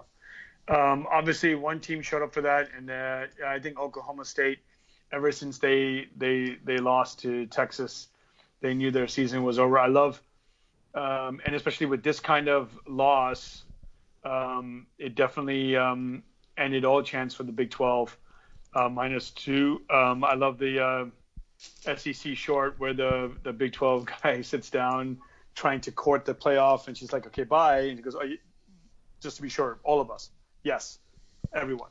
And for a team that had such great hopes after starting out undefeated, um, it all disappeared in the first 10 minutes. And and yeah, I mean, Oklahoma proved um, they're back. Can you know? Is it enough to? Um, is it enough for them to? Uh, uh, to sneak back in the playoff, but I, I, don't think so. Especially when you know the way the Power Five. I think if Oklahoma had one loss, they could take a, um, an undefeated Power Five team. I always say that. I was believing that that rule until until they prove it wrong. But yes, after the first few minutes, Oklahoma showed that they're still the um, uh, the team to beat. Um, and Spencer Rattler, after um, after a tough start to the season, um, has come in just like any other quarterback. Kyler Murray, uh, Baker Mayfield, anyone who's come in and, and, and played in this offense um, has proven that you know it's just plug and play. And uh, Oklahoma would love to have uh, those losses back now. Um, it's it's it's a shame that uh, um, uh, they, they, they lost too early, but maybe they'll maybe they'll have a chance to uh, to get some um, measure of revenge against Iowa State if Iowa State is able to beat Texas this week. Then um, then they'll they'll ha- they'll definitely have their their their um, a say in if they have if they can get, play a good bowl game uh, going forward. You know, a New Year's Six game if we have that this year. Um, but uh, but yeah, Oklahoma always one of those teams that will compete for um, uh, uh, be be in the conversation. So they play at West Virginia. That they should win that game, and then they'll they'll blow out Baylor. And with that record uh, of eight and two, and then if they win the Big 12 championship, Big 12 minus two championship game against either Iowa State or Texas, I think uh, Oklahoma puts himself the important thing for teams like Oklahoma and Texas and Oregon and and maybe even Northwestern Indiana will learn yes they may not make the playoff this year but to position yourself high enough for next year's rankings that if you're in the same position again that you will you know think about A&M uh, the, the, the way that they just happened to lose one game but they're still now considered to, you know, they're up there at six and five or whatever the ranking is for them, that somehow they can still make um, the CFP. So you go put yourself in a good position, and that's what Oklahoma has to think about now is positioning themselves uh, to be ranked high enough, um, and they always will get some votes um, to be in the top ten um, going into next season. Also Jan, wir merken uns erstmal, dass äh, Settle betont hat, dass Oklahoma State schon einer Niederlage gegen Texas wusste, dass die Saison vorbei ist, nicht erst nach dieser zweiten gegen Oklahoma. Aber ja, also das war jetzt eine deutliche Geschichte und Oklahoma erstmal wieder auf Platz 2 in der, in der Big 12 und damit ja genau das, was ihr eigentlich nicht haben wolltet, nämlich äh, äh, ja, äh, wenn also zumindest mindestens Oklahoma scheint wieder auf dem Weg ins Big 12 Finale zu sein und äh, ja, Texas in der Theorie könnte auch noch reinkommen, ne? Ja, letztlich äh, geht sich das noch alles so aus, dass es äh, dieselben Teams oben stehen, nachdem ja am Anfang die Big 12 sehr wild aussah. Immerhin kann man wirklich sagen, dass dieses Jahr Oklahoma nicht im Halbfinale ausscheiden darf, sondern gar nicht erst ins Halbfinale kommt. Das ist zumindest recht wahrscheinlich nach aktuellem Stand. Ja, war, war in der Tat äh, beeindruckend am Anfang, gerade die Schemes von Lincoln Riley, die Playdesigns, die Playcalls, da hat er wieder wirklich einiges aus dem Hut gezaubert und die, die äh, Cowboys Defense, die ja wirklich eine gute Leistung die ganze Zeit ja auch gegen Texas geboten hat, da fielen die Punkte ja größtenteils anders, aber die hat er, deren Man-Coverage insbesondere, hat er komplett zerlegt am Anfang. War halt natürlich auch insgesamt, du hast es angesprochen, 21-0 nach irgendwie äh, neun Minuten oder so. Da war natürlich dann äh, auch schnell die Luft raus.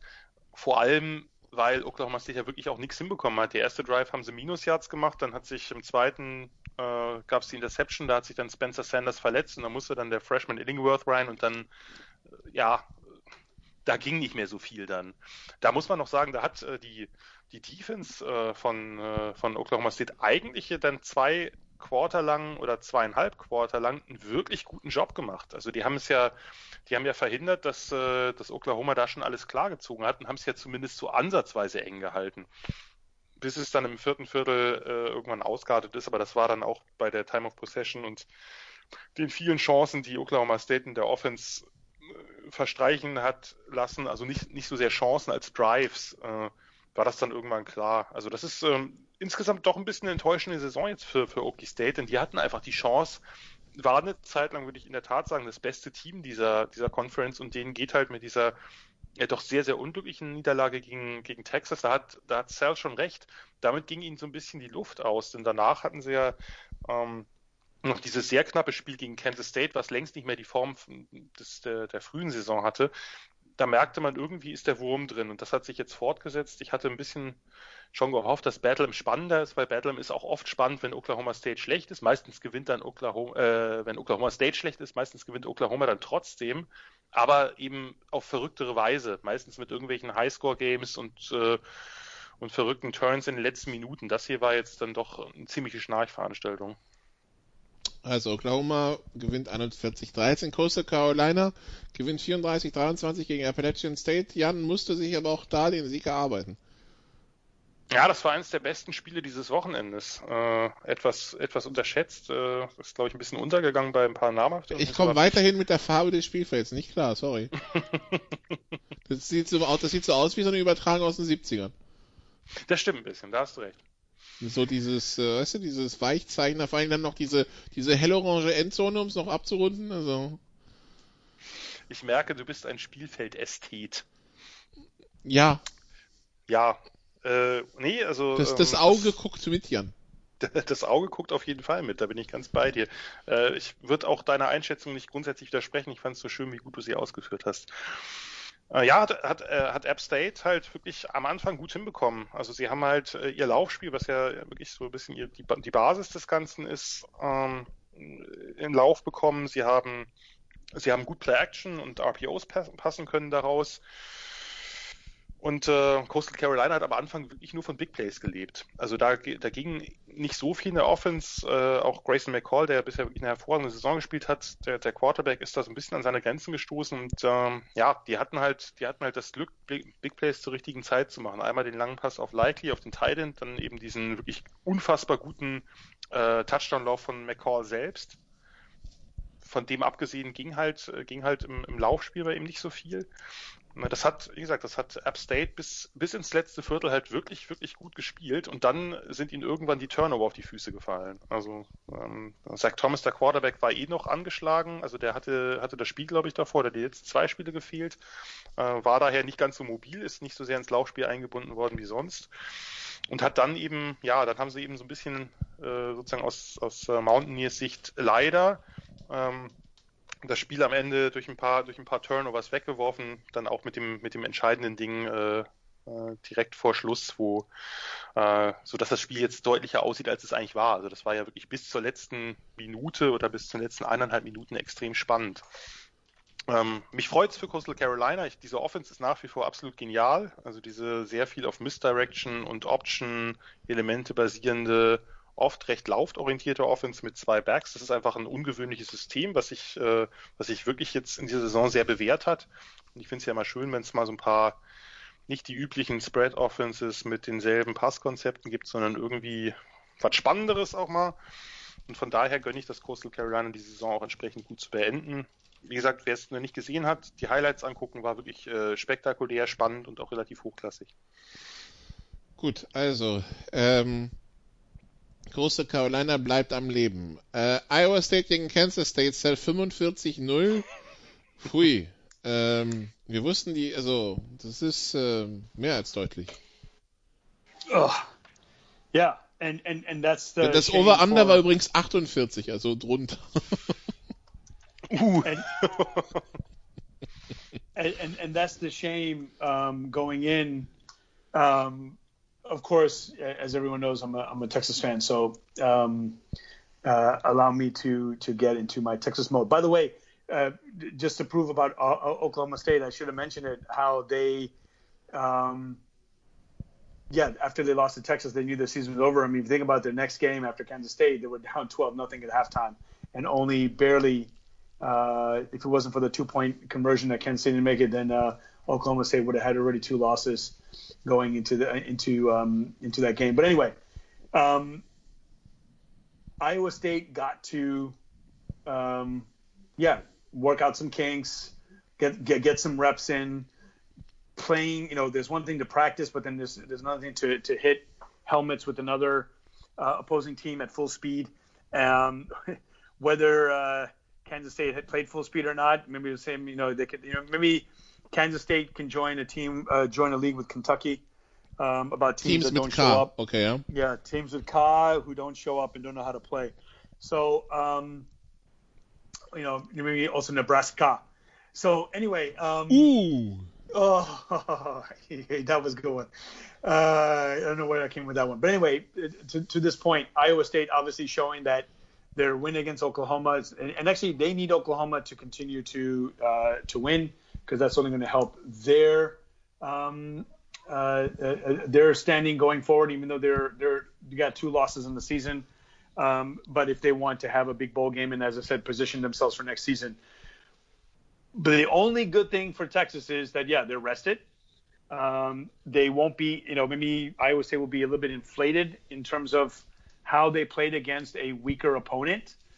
Um, that's what Texas would want. And if you think about all the games that Texas has lost, they, you know, they, they, they've had a streak of just these close games um, that they should have won. And you know that I, I know that I should, you know, you know, you always say, Sal, you're giving up too soon. You know, we'll wait till the, you know, till till the second quarter until Sal, you know, quits or whatever. But but there's it's so it's and I'm sure you know it. I mean, Nebraska, there's no chance the way they're playing. But just think about those days when they had a chance, you know, to lose against TCU, um, uh, you know, by two points. And uh, I mean, I think they they, they should have lost the, the Texas Tech game. It was really surprising for them to win that game. I, I thought it was over. And then, of course, the OU game. uh, You know, I, as I texted that time, it's like, how are we in this game? There's no way we should have been in this game, and to lose it in overtime kind of sucked. But since then, Texas has kind of played well. Their defense has played well. Um, uh, the last time they played against West Virginia, um, they had that game won. West Virginia kind of made it close at the end, uh, but um, you know t- Texas was able to win that game. So Kansas would have been a good, just like what Iowa State went through. So this is a huge game, number 15 versus 20. Um, let's see, and, and it's it's a great time as well. I'll be you know, enjoying my turkey um, on Saturday, and um, I will be wearing my burnt orange and hoping the Longhorns make it a wonderful turkey day. Ich bin übrigens froh, ganz kurz nur, dass ich mich gerade bei dem Wortwitz mit Nebraska selbst gemutet habe und das nicht bemerkt habe, weil ich habe äh, darauf auch reagiert. Ihr habt es nicht gehört, nur ich habe es gehört. Such a good sport, Jan. Such a good sport. ja.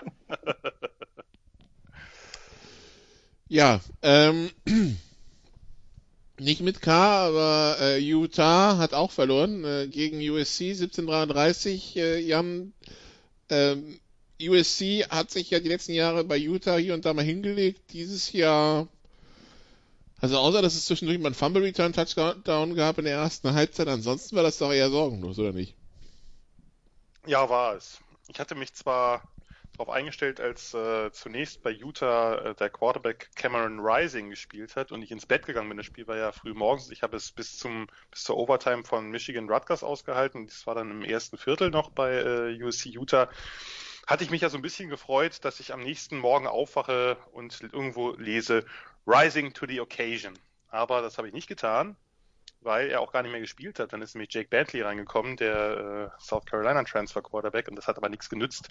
Das war jetzt äh, von, äh, von UC ein ansatzweise souverän geführtes Spiel. War jetzt äh, ja auch äh, bis ins Zweit- oder zumindest bis zur Halbzeit halbwegs knapp, aber und jetzt äh, insgesamt nicht überüberzeugend, aber dann doch relativ souverän für das, was wir von USC in den letzten Wochen und auch im letzten Jahr gewohnt waren.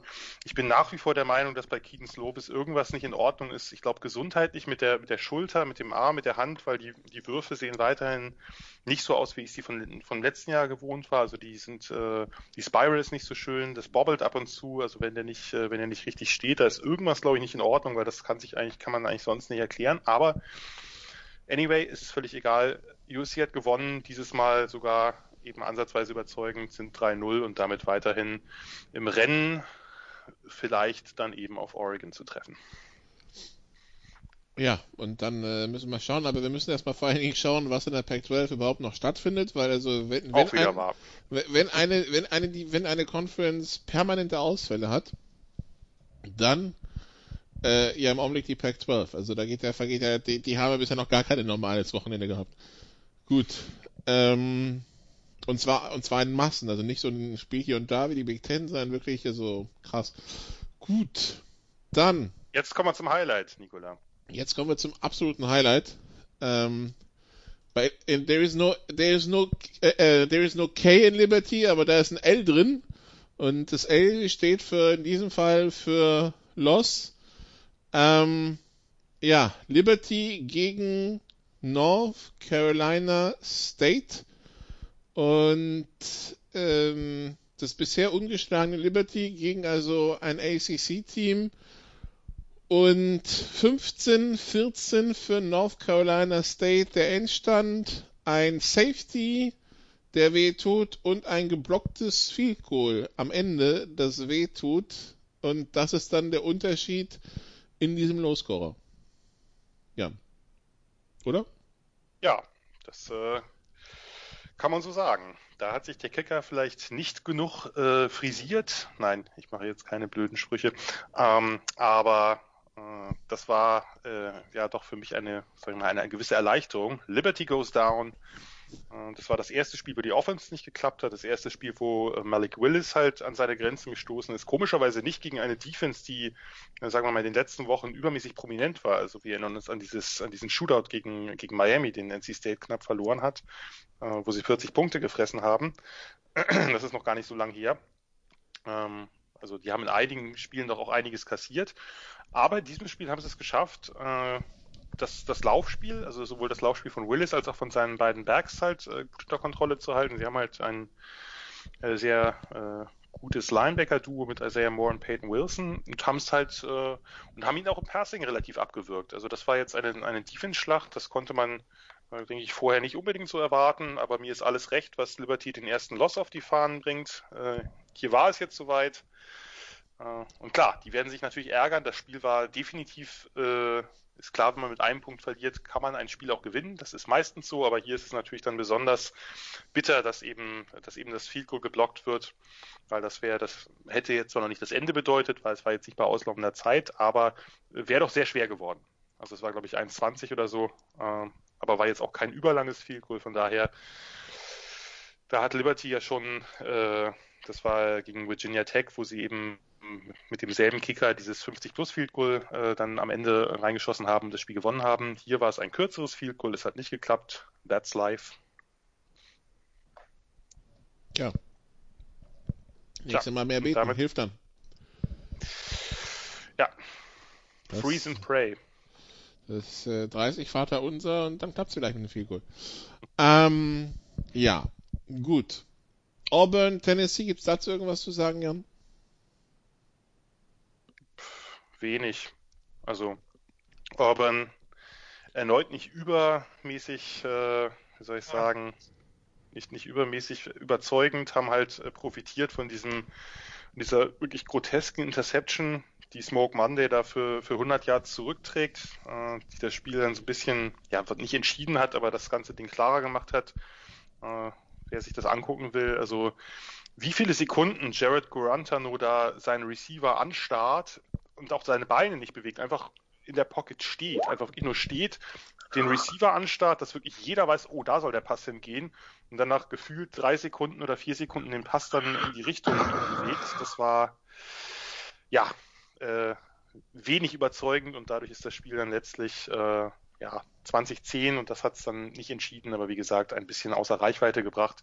Äh, Tennessee ist einfach kein gutes Team. Da hatten wir alle uns ein bisschen, bisschen mehr versprochen von und Auburn gewinnt seine Spiele halt wenig überzeugend, aber sie gewinnen sie und darum können sie sich jetzt auf einen hoffentlich spannenden Iron Bowl freuen. Und am Gähnen hören wir, wir haben einen neuen Gast in der Leitung. Ja, kaum haben wir Liberty besprochen, ist er da, ne? Ist komisch. Ja. Ähm, also wirklich, Liberty. Liberty abgehakt und Herr Schimmel äh, ist da. Dürfen wir dich jetzt vorstellen als den neuen Trainer vom SV Sandhausen, oder? Äh, ich würde niemals, niemals in die heiligen Fußstapfen von Uwe Uwe Koschina treten. Der SV Sandhausen. Ich meine, ich habe in der Zwischenzeit, das ist übrigens der Grund, warum ich erst jetzt dazukomme. Ich habe in der Zwischenzeit äh, mehrere Juristen befragt, versucht, äh, auf, in Rekordgeschwindigkeit Mitglied zu werden, eine außerordentliche Mitgliederversammlung einzuberufen, um diese Entscheidung, diese skandalöse Entscheidung rückgängig zu machen. Also skandalös, muss man wirklich sagen. Ähm, es sei denn, Uwe Koschin hat verbessert. Aber äh, nein, äh, der SV Sandhausen muss äh, für den nächsten für die nächste Zeit äh, ohne meine Unterstützung äh, auskommen und äh, das könnte ihnen das Genick brechen. Also die Sandhausen Lumberjacks in Zukunft ohne Christian Schimmel. Gut. Ähm, ja, äh, Christian, magst du mit uns das Ergebnis von Nebraska gegen Illinois teilen? Hast du das Nein, auf dem Schirm? doch, Moment, wir wollten doch eigentlich, hatten wir doch gesagt, diesmal nach den Top 25 machen wir Schluss, oder? War das nicht so? Nö, nö, nö. Wir, wir, wir hätten da das ein oder andere Big Ten, den einen oder anderen Big Ten Verkehrsunfall noch zu besprechen. Christian hat Also nicht, ich- auf, ich- hat's, Christian also hat's nicht auf dem Schirm, hat Cell auf dem Schirm, dieses Ergebnis.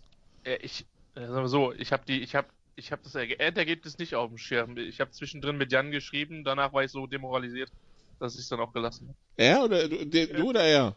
Äh, du, ich bin ja, weißt du, Nikola, im Gegensatz zu dir bin ich ein empathischer Mensch. Das heißt, ich hätte dann Nee, Christian. äh, zu äh, für Jan. Kleiner Scherz. Also, das, was du mir da geschrieben hast, war alles andere als empathisch. Da habe ich dich erst noch darauf hingewiesen, wie das Spiel gerade steht. Ja, das stimmt.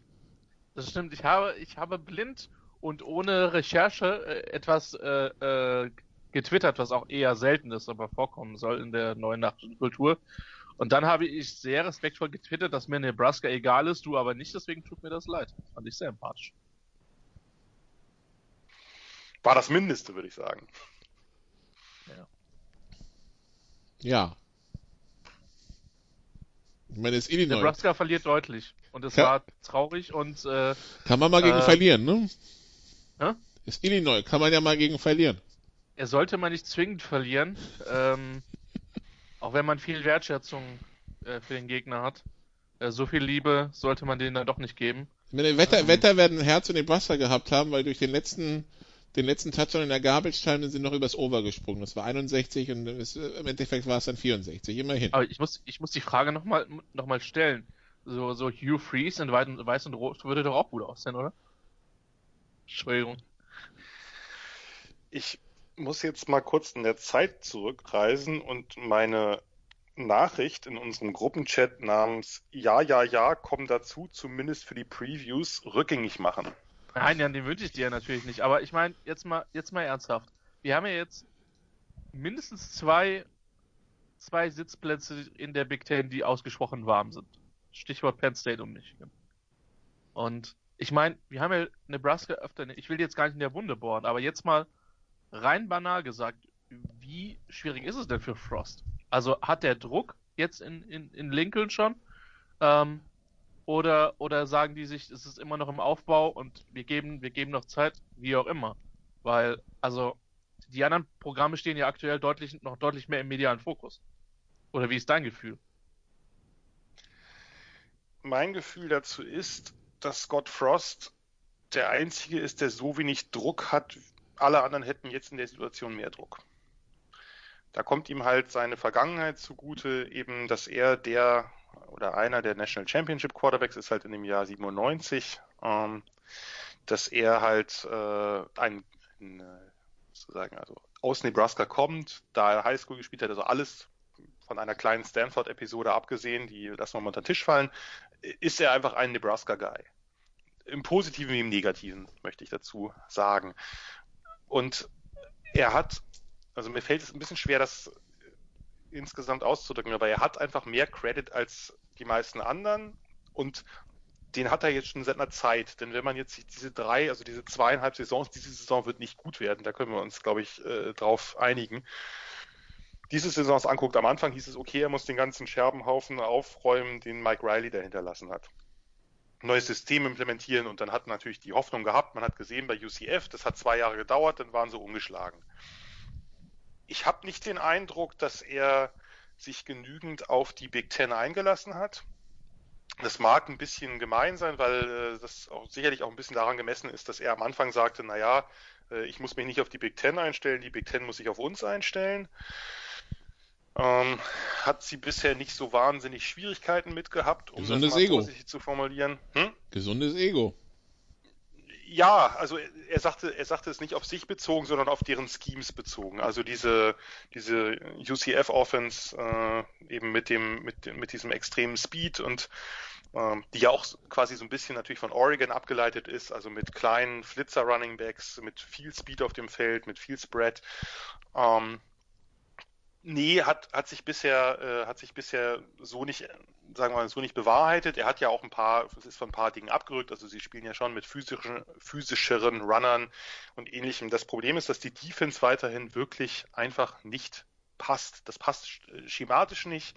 Das ist eine aggressive Defense vorne, eine One-Gap-Defense, die halt wirklich versucht, äh, sehr, sehr aggressiv zu spielen, sehr viel mit, mit Blitzen und vor allem eigentlich auch mit den, mit den Outside-Linebackern hantieren müsste. Das klappt nicht, weil da fehlt die Qualität. Dazu kommt aber dann auch, dass man in einer, Def in einer Secondary sehr viel mit Off-Coverage und Quarters agiert, so dass man, was halt, sagen wir mal, nicht das Beste ist, wenn man blitzt.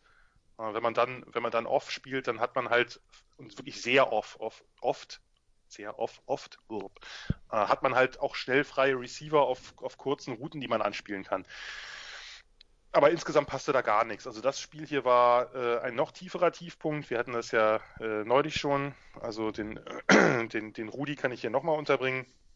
Ähm, das, das, das ist einfach nicht akzeptabel gewesen, gegen ein solches Illinois-Team, was wirklich auch nicht besonders gut ist, so unterzugehen und so überhaupt keine Chance zu haben. Nun wird Frost nicht gehen nach der Saison und wahrscheinlich nach der nächsten auch nicht. Von daher ähm, muss das Ganze sozusagen inkrementell erfolgen. Also er muss sich dringend Gedanken machen, wie er eine Offense aufs Feld bringt, die konstant Drives ermöglicht und nicht von äh, nicht immer wieder unfassbare Böcke schießt, egal wer da der Quarterback ist. Also äh, man hatte ja so ein bisschen die Hoffnung, dass es mit Luke McCaffrey besser wird, weil die ersten Wochen ganz gut aussahen. Jetzt sah er wirklich desaströs aus auch. Also ist ein Kämpfer, keine Frage, aber das Passing ist nicht wesentlich besser als bei Adrian Martinez. Und vor allem muss er sich dringend überlegen, in der Defense auch Veränderungen anzustoßen. Und die gehen, glaube ich, wirklich nur auch, dass er da dann auch mal ähm, seinen Buddy Chinner einfach entlässt. Und die restlichen auch. Ich bin jetzt nicht unbedingt der, der dauernd nach den Köpfen von Coaches schreit, aber ähm, da hat sich jetzt in, in, drei Jahren nichts getan. Und wenn ich mir dann, ich hatte es äh, am, am, Sonntag äh, etwas länger auf, auf Twitter kommentiert, wenn ich mir angucke, halt, was Teams wie Iowa, was Teams wie Northwestern, was Teams insbesondere wie Wisconsin aus wesentlich weniger machen, wesentlich weniger äh, guten Recruits, weil die einfach ein System haben, dieses System auch einfach spielen. Das mag nicht immer attraktiv sein bei dem einen oder anderen Team, aber das ist ungemein effizient.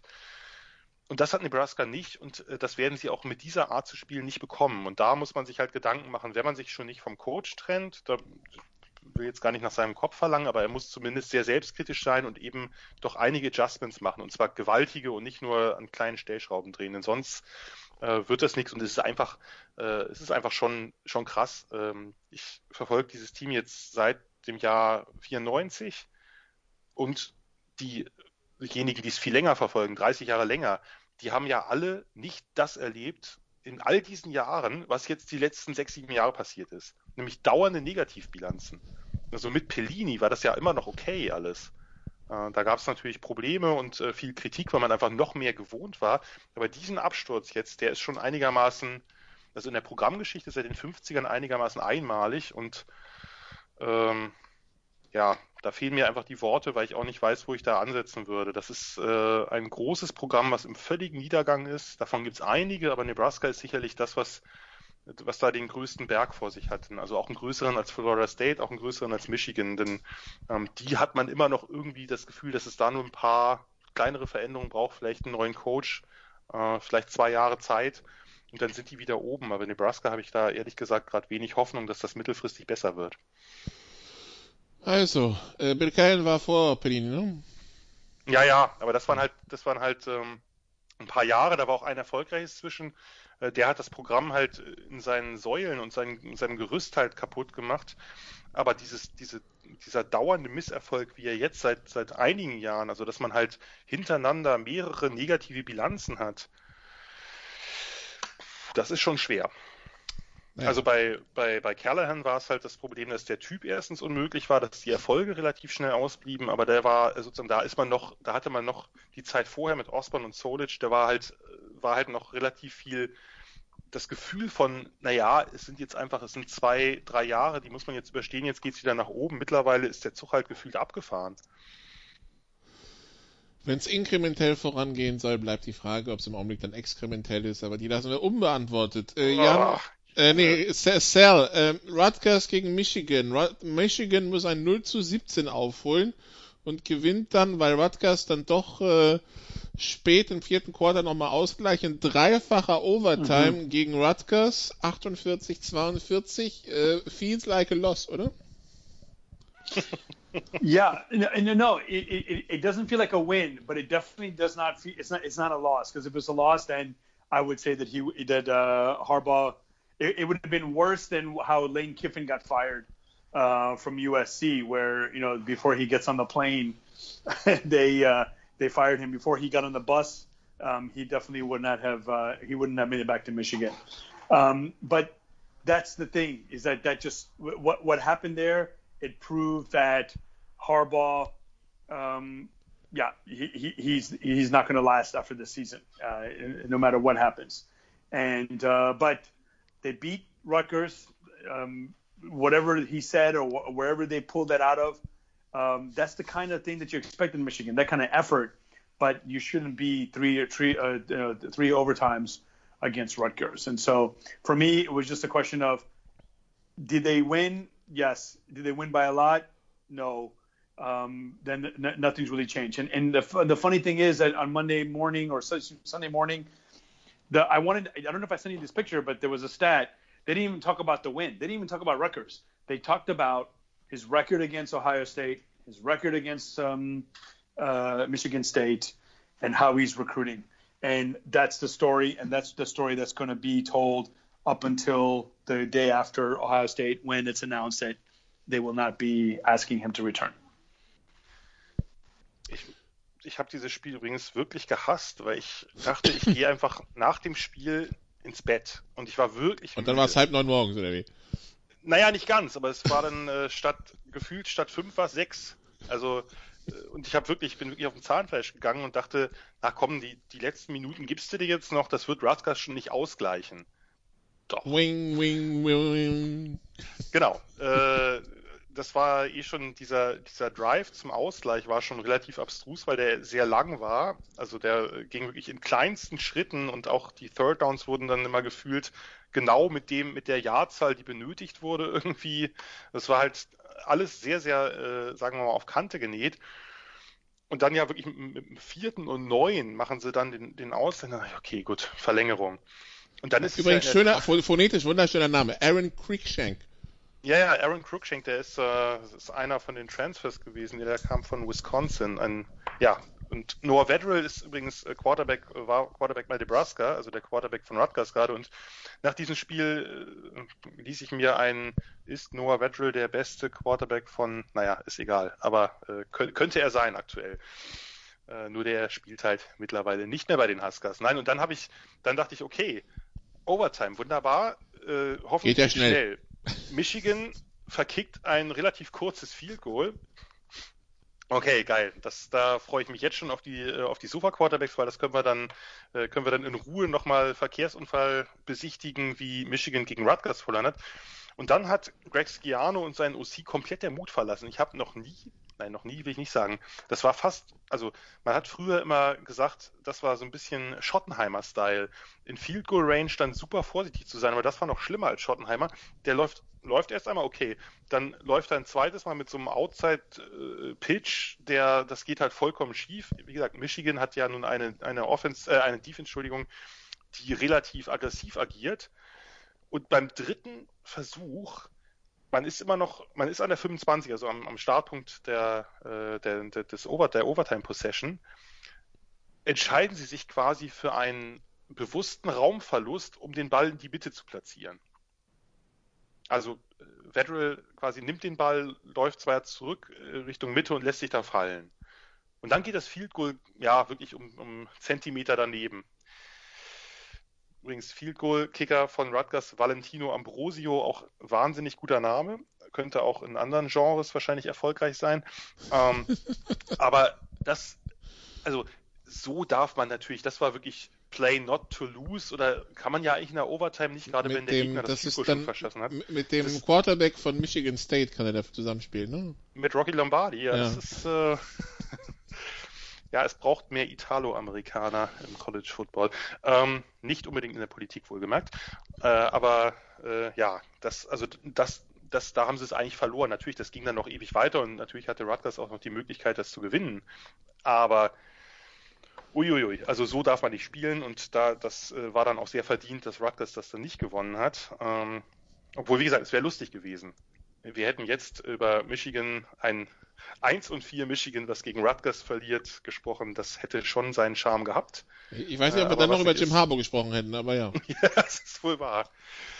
Also Aber ich kann glaube, halt das nur tun wir auch empfehlen, sonst nicht mehr lange. was, was ich halt tatsächlich öfter sonntags mache, ich vermeide erstmal Twitter oder Facebook oder ähnliche Seiten, äh, die mir Ergebnisse spoilern können oder ESPN, CBS, wie, wie auch immer.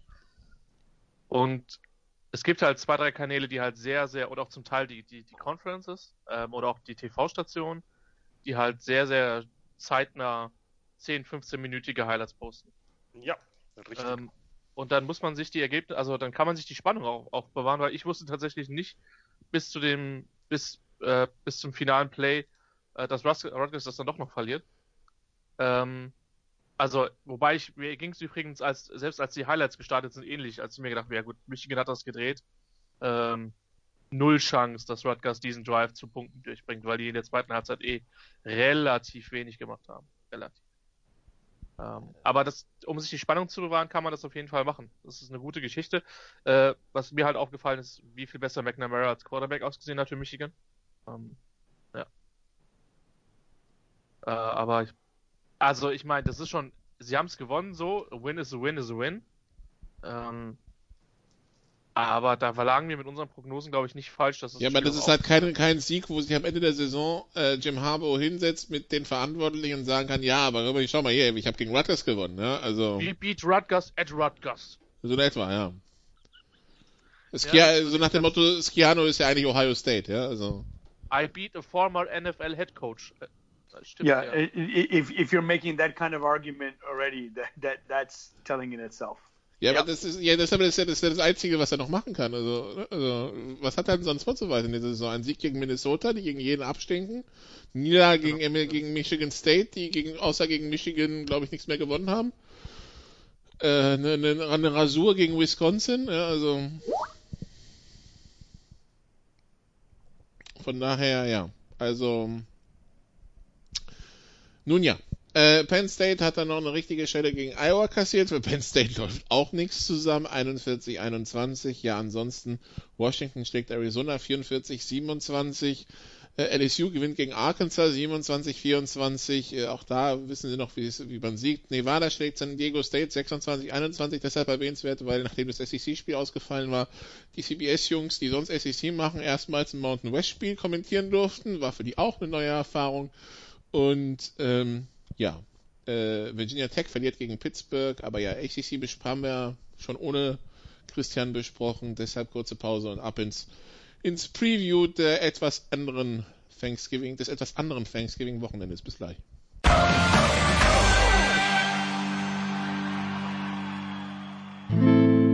First and 10 around the league. Teil 2 bei den Sofa Quarterbacks College Football mit äh, Salmita, Jan Wegwert, Christian Schimmel. Wir schauen also auf die nicht mehr wirklich Rivalry Week, weil dann doch einiges ähm, jetzt das Klo runtergespült wurde durch Corona. Also, der Apple Cup ist auch schon abgesagt. Corona quasi, ja? Sozusagen. Der Apple Cup ähm, ist dem auch schon zum Opfer gefallen, also kein Washington State gegen Washington. Washington State hat Sorgen. Es geht los Freitag. Also zur Erinnerung, Donnerstag wird NFL geschaut, Freitag wird College geschaut. Freitag 18 Uhr ABC, das heißt über den ESPN-Player zu sehen, Texas gegen Iowa State Star. Are you scared?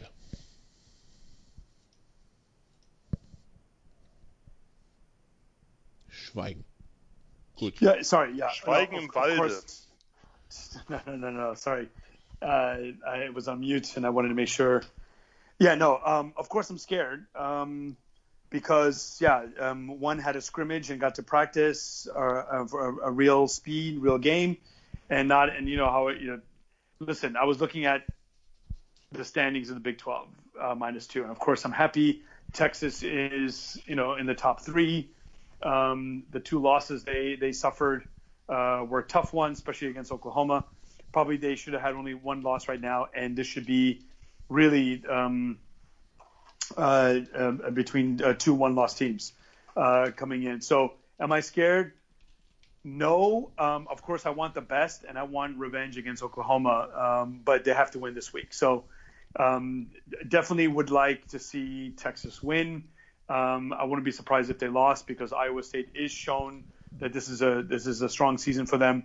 I think Iowa State Oklahoma would make a better Big 12 championship game, Big 12 minus two championship game. Um, but of course, you always want Texas. So I'm going to step out of my Texas boots and say um, I see a very close game, but I can see Iowa State winning this game.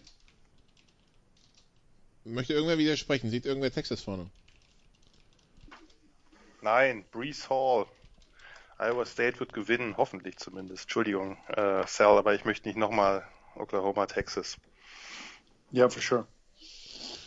Gut, dann hätten wir das schon mal erledigt. Dann, ähm, weiterhin untypisch. Normalerweise wäre ja ähm, USC gegen Notre Dame dran gewesen dieses Jahr. Aber das passierte nicht. Notre Dame auswärts bei North Carolina, Christian.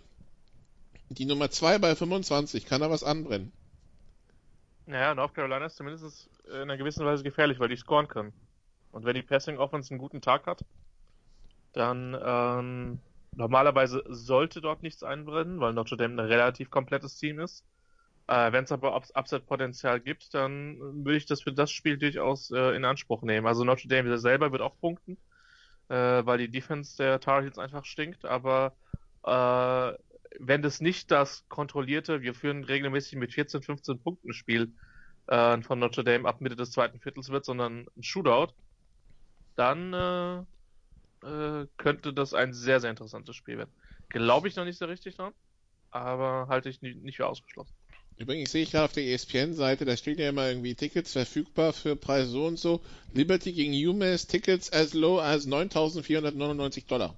Aber klar, wenn ich die Wahl habe zwischen Super Bowl zu dem Preis und Liberty gegen UMass, fahre ich zu Liberty gegen UMass, sowieso. Aber ja, 9.500 Dollar, bitte sehr. Ähm, ja, Iowa gegen Nebraska wäre auch um 19 Uhr, aber ja, einfach, einfach äh, Jan auf Twitter folgen und gucken, wie das lief. Ähm, South Florida, es um die Uhrzeit kann man es ja noch. South Florida gegen UCF, das ist diese War on I4, die wir vorhin angesprochen haben, ne? Mhm. Ähm, das ist um 21.30 Uhr dann, aber da geht's für beide um nicht mehr so viel. California gegen Stanford. Ähm, das ist ein Derby, das, Überspringen. das Muss man, nicht, muss man nicht sehen. Wird kein gutes Footballspiel. Stanford wird es gewinnen. letztes Jahr war ich noch im Stadion. Das waren noch bessere Zeiten. Ähm, also Ja, aber bei Stanford. ja. vielleicht, Das hat vielleicht, vielleicht, vielleicht sind die Zeiten im Sommer ja auch schon wieder besser. Es gibt ja durchaus positive Signale der Hoffnung und wir wollen uns dem anschließen und unsere ganze Negativität. Ich meine, für mich als Deutscher ist es extrem schwierig, ja, Negativität rauszubekommen, aber ich versuche es zumindest. Und dann, äh, War Jan, das jetzt dein Eröffnungsstatement, Christian, was du jetzt noch so untergebracht hast? Das, das, dafür, war, dafür, dafür war es für uns viel zu unreligiös. Stimmt. Ähm, Entschuldigung, es gibt auch sowas wie, naja, Entwicklung, Evolution, wie auch immer ihr das nennen wollt, aber d- dafür Naja, also ich meine, ich musste mich ja schon erstmal heute von, von diesem großen Sch- Schock des SV Sandhausen erholen, ja, und das braucht halt ein bisschen Zeit. haben, verstehe.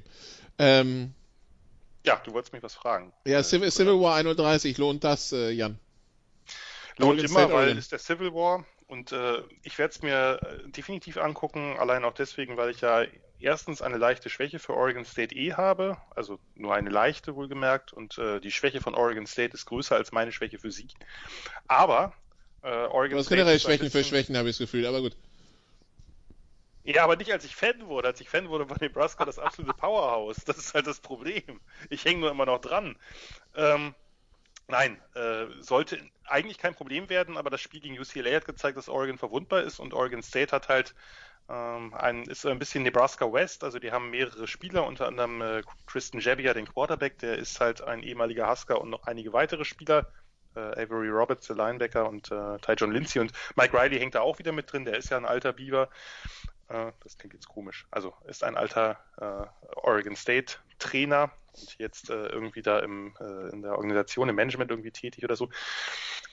Äh, nicht als AD, glaube ich. Müsst ihr nochmal nachgucken. Oder irgendwer von euch tut es. Egal. Nein, wird nicht spannend, aber es ist, ein, es ist halt einfach eine, eine wirklich große Rivalität, die in den letzten Jahren durch, äh, letztlich ein bisschen durch Nike ja auch äh, einseitig geworden ist. Aber es könnte ja sein. Wer weiß. Und äh, ich sag mal so, wenn irgendwer mir gesagt hat, dass Oregon gegen UCLA nur gewinnt, weil UCLA vor der Halbzeit eine quatschige Hail Mary versucht, hätte ich ihn ausgelacht. Von daher anschauen. Aber sie haben sie haben die quatschige Hail Mary versucht, von daher ja. Gut, also. Genau, aber wenn ich, aber, aber Nikola, wenn ich hier ein spannendes Spiel kriege, wo Oregon mit drei gewinnt, was bis zum Ende dramatisch ist, dann glaube ich, hat sich das schon gelohnt, da zu bleiben. Du, mal gucken. Äh, es hängt da vor allem, bei mir, Bei- mir jetzt vor allem davon abhängen, ob das davor mich wach hält, aber ja. Ja, das ist die Frage. BYU und Cincinnati würden bei dem Spielverlauf übrigens gemeinsam die Toilette aufsuchen und kotzen gehen. Tja. Also, ähm, dann. Samstag 18 Uhr haben wir ein paar gerankt im Programm. Ohio State bei Illinois. Ich meine, Illinois gestärkt durch diesen Sieg bei Nebraska. Das muss jetzt nicht dauern. Ja, ähm, Florida gegen Kentucky. Und wir haben gesehen, was Kentucky gegen Alabama getaugt hat. Indiana gegen Maryland. Gut, kann man sich geben. Oklahoma State gegen Texas Tech. Naja, Houston gegen Tulsa. Aber der Verkehrsunfall der Woche erwartet uns um 18 Uhr bei ABC. Es ist, ähm, die gute Nachricht für Michigan ist, es ist Thanksgiving, es geht nicht gegen Ohio State. Die schlechte Nachricht ist, es geht gegen Penn State. Entweder sie verlieren es und dann blamieren sie sich richtig, Christian, oder sie gewinnen und dann sagen aber alle, ja, das war aber nur gegen 0-6 Penn State. Also für Michigan gibt's eigentlich nichts zu holen, ne? Du, du weißt ja, dass es eine meiner Ambitionen als Kommentator ist, irgendwann nochmal 0 zu 0 zu kommentieren. Das, das, das wäre ein schöner Kandidat für das Spiel. Ähm, Dann nehmen wir noch die Eagles dazu aus der NFL. Eagles gegen Penn State hat ein, guten, hat, hat gutes Potenzial äh, als, als es ja, Pennsylvania-Duell. es gab ja mal in den 50ern, ich glaube in den 40ern, äh, All-Star-Spiele zwischen NFL oder AFL-Teams gegen äh, College äh, All-Star-Mannschaften. Ähm, wobei man von Penn State und Michigan nicht zwingend von All-Star-Mannschaften spricht, auch wenn das äh, durchaus Programme sind, die gut rekrutieren können. Äh, ja, sollte man sich auf jeden Fall anschauen. Wird kein gutes Footballspiel, aber zwei Teams, die so brutal unter Druck sind, es, es wird auf eine sehr eigene Art und Weise unterhaltsam. Ich bin übrigens gespannt, wer bei Michigan dann als Quarterback starten wird. Und man kann Yeah, actually, it's, it's a good point that we haven't really talked about Franklin's hot seat. I mean, is ich wollte gerade sagen, man kann dann beiden Coaches Ja. zuschauen, wie der, hinter, wie der Hintern im Laufe des Spiels wärmer wird. Weil Penn Penn State ist nie, und die spielen irgendwie seit 1800 dazu mal, nie 0 und 5 ges- gestartet. Nie. Bis auf dieses Jahr. Aber wie gesagt, ich finde diese, diese Statistiken allein deswegen sinnlos, weil sonst ha- gibt's halt eben schön die Out-of-Conference-Games am Anfang gegen irgendwelche Gurkenteams, Mid-Majors oder sogar äh, FCS-Teams und daher sind heutzutage eben, also in dieser Saison sind halt 0 zu irgendwas Starts von, von Power 5 Teams einfach weniger ungewöhnlich, sag ich mal.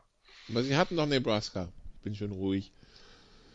So. Heute ist aber, also letzte Woche hast du einen Flachwitz nach dem nächsten losgetreten, die absolut unterirdisch waren.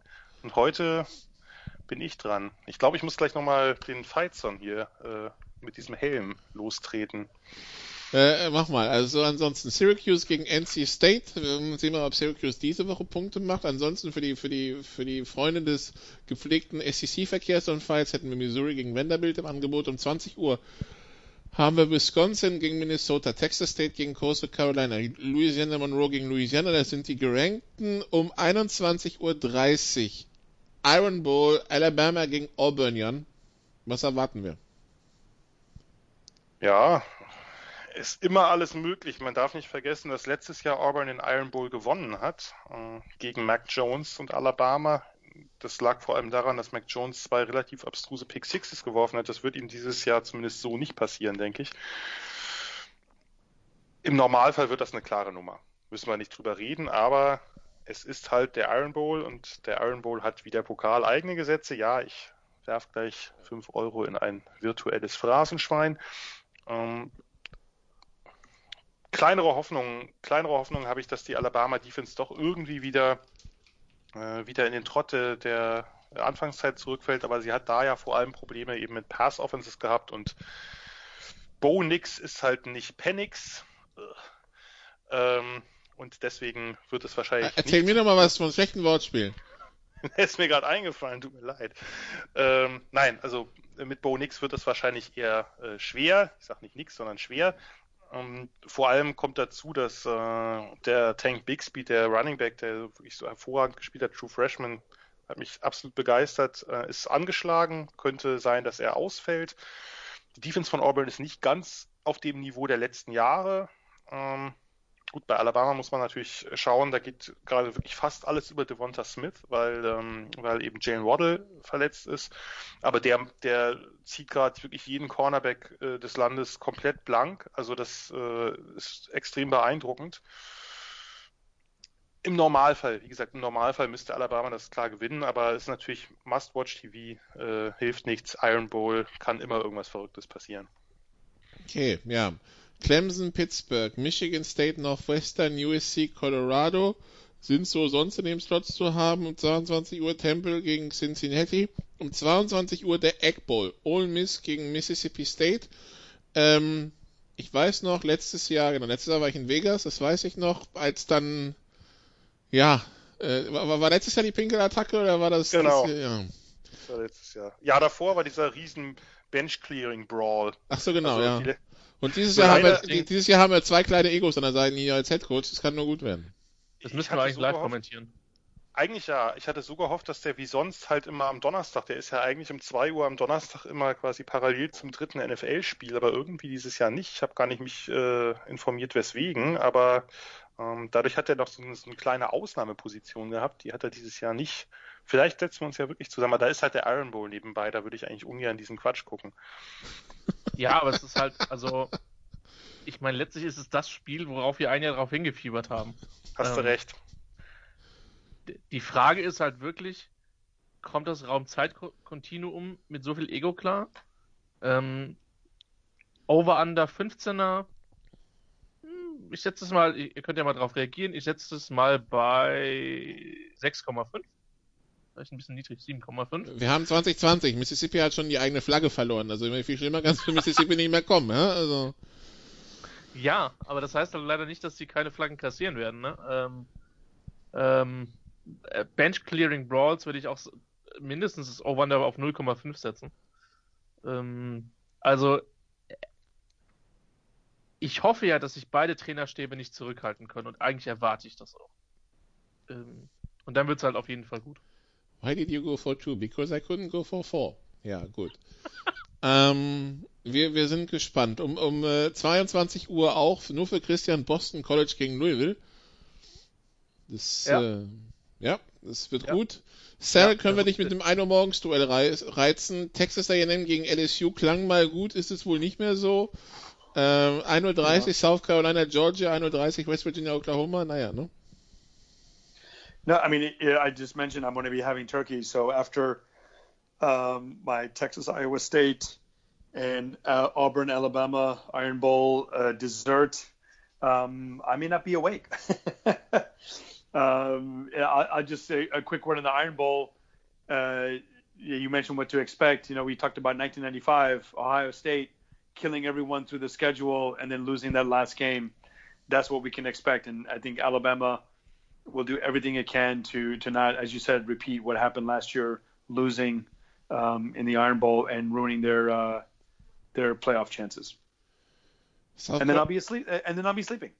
ja, South Carolina, Georgia, West Virginia, Oklahoma um 2 Uhr morgens noch äh, Florida State, Virginia, das ist wieder was für Christian.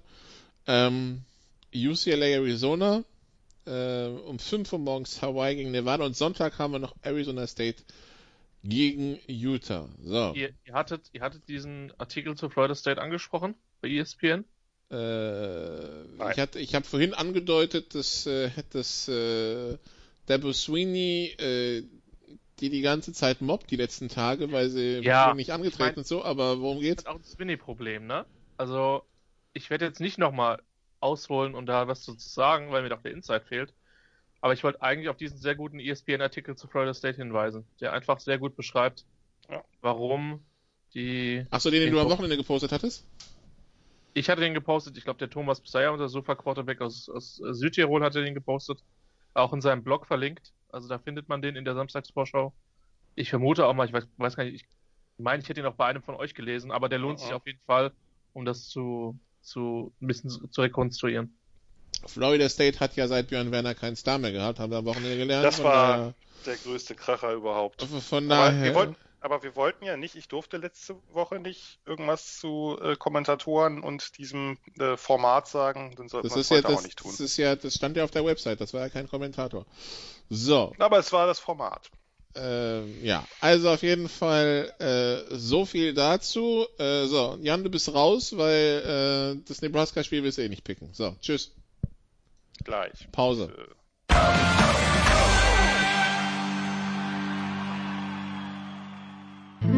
Bringing it home, der 4-Minute-Drill. Teil 3 bei den Sofa Quarterbacks. College Football, wir sind angekommen in der Thanksgiving-Woche im äh, Picken und Jan ist doch dabei geblieben. Gut, Sal, wir fangen direkt an mit den äh, Freitagsspielen. Iowa gegen Nebraska, Iowa mit 13,5. Oof. Are they, where are they playing? There, it's a night game. I know. I saw that uh, Es in ist- Nebraska, right? It isn't. Nein, es ist auswärts, oder? Ja. Auswärts und kein Night Game. Also vielleicht ein Night Game mit EID, ach, lassen wir es. Okay. Also es Um, könnte, es, sag mal so, es könnte für Nebraska düster werden. no. Yeah. You know what? Um, yeah. It's it, it's Iowa wins, but they they won't cover. Jan, Texas gegen Iowa State, Texas mit 2. Iowa State. Outright. Äh, Christian, North Carolina gegen Notre Dame. Notre Dame mit viereinhalb. Hui. Das ist knapper, als ich gedacht habe bei dem Rankingsunterschied. Äh, äh, North Carolina gewinnt das Ding mit einem Punkt. Sal, Civil War, Oregon State gegen Oregon. Bei Oregon State, Oregon mit 13,5. Yeah. Oregon wins easily.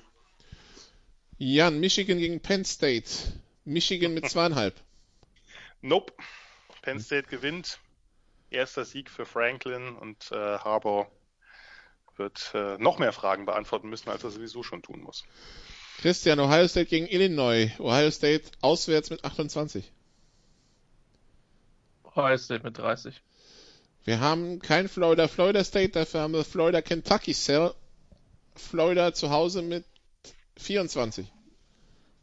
Florida will be judged if they want to make the CFP is how they beat Kentucky the same way Alabama beat Kentucky. So I say uh, Florida, and they cover. Jan, Indiana gegen Maryland. Indiana mit 11,5. Ah, spannendes Spiel.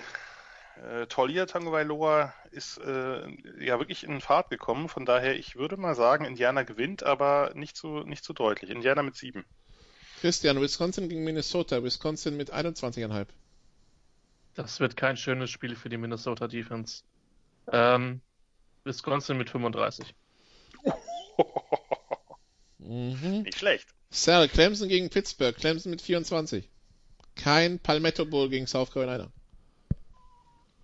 Yeah, that's that's a shame. Um, I say Clemson wins, um, but they won't cover.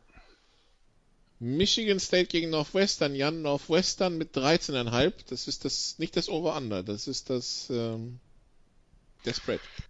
Dann haben die werten Damen und Herren nicht mitbekommen, dass Nordwestern seit Wochen, vom ersten Spieltag abgesehen, die Spiele doch eher wenig hoch gewinnt. Von daher würde ich sagen, Nordwestern gewinnt, aber mit weniger als, was war das, 13,5? Ja. Äh, auf jeden Fall weniger. Over-Under ist 41,5, das heißt, du nimmst das Under, ja? Ja, Gut. ausnahmsweise. Christian, USC gegen Colorado. USC mit 13,5. Der USC hat jetzt am Wochenende ziemlich überzeugend bei Utah gewonnen. Ich nehme USC tatsächlich mit 14. Ich glaube, sie covern das. Ähm, kommen so langsam auch in Fahrt. Gut. Sal, Iron Bowl. Alabama gegen Auburn. Alabama mit 24,5. Oh no, uh, they're, they're not going to cover. Uh, I want Alabama to win. Um, I want chaos, everything underneath them. So Alabama to win, but they won't cover. It's it's, it's too deep of a rivalry to uh, to to have a blowout. Jan, Eckpol. Ole Miss gegen Mississippi State. Ole Miss mit 9,5. Ja, Ole Miss wird das gewinnen und ich denke auch mit mehr als 9,5. Und Christian, Texas A&M gegen LSU. Texas A&M mit 14, also nicht irgendwie in 27-facher Overtime. Ja, ich hätte jetzt fast gedacht, es wird keinen Gewinner dieses Jahr geben. Nee, Texas A&M ähm, mit 20, die sollten klar besser sein. Ich traue LSU ehrlich gesagt, klar, sie haben Arkansas geschlagen, aber das war auch eher Sieg der Kategorie Ugly Win. Von daher Texas A&M ziemlich deutlich. Äh, ja, dann noch South Carolina gegen Georgia um das äh, Cell. Äh, Georgia mit 21,5. Um, yeah, Georgia wins and they cover. Und zuletzt Jan West Virginia gegen Oklahoma. Oklahoma mit 11. Ja, das haben die schon ähnlich gesehen, dass das nicht so deutlich wird, wie man das vielleicht auf dem Papier vermuten würde. Ähm, das ist, kommt ungefähr hin, ja, doch, vielleicht, vielleicht ein paar Punkte mehr. Aber West Virginia ist nicht zu unterschätzen, eine super Defense. Gut, ähm, dann war's das für die Sofa Quarterbacks College Football für diese Woche. Wie gesagt, das ist ganz intensives Footballprogramm angesagt. Donnerstag drei NFL-Spiele, viele College-Spiele am Freitag, Samstag, Sonntag normaler NFL-Spieltag. Also äh, die Football-Fans werden auf ihre Kosten kommen, auch wenn es ein bisschen anders ist als die letzten Jahre. Aber es ist Football. Ähm, lernen Sie es schätzen. Ähm, wir, wir Fans des deutschen Footballs äh, hatten nicht das Glück, dass wenigstens was stattgefunden hat. Mehr Football gibt's in der, in der Big Show von äh, Sportradio 360 am Donnerstag und natürlich nächste Woche auch bei den Sofa Quarterbacks NFL und College Football. Dann danke Jan, danke Cyril, danke Christian, danke liebe Zuhörer. Und ja, bis zum nächsten Mal. Tschüss. Gobble gobble. You did what you had to do and you won the game. Das waren die Sofa Quarterbacks mit der Extravaganza zur National Football League auf Sportradio 360.de. Wenn Sie Fragen, Anmerkungen, Gegenbeispiele haben, schreiben Sie uns entweder auf unserer Facebook-Seite über unseren Twitter-Account at Sportradio 360 oder direkt an steilpass at Sportradio 360.de. Great job, guys. Und versäumen Sie nicht unsere nächste Big Show jeden Donnerstag neu auf www.sportradio360.de. One day at a time. Keep getting better as a football team, and we'll see what happens.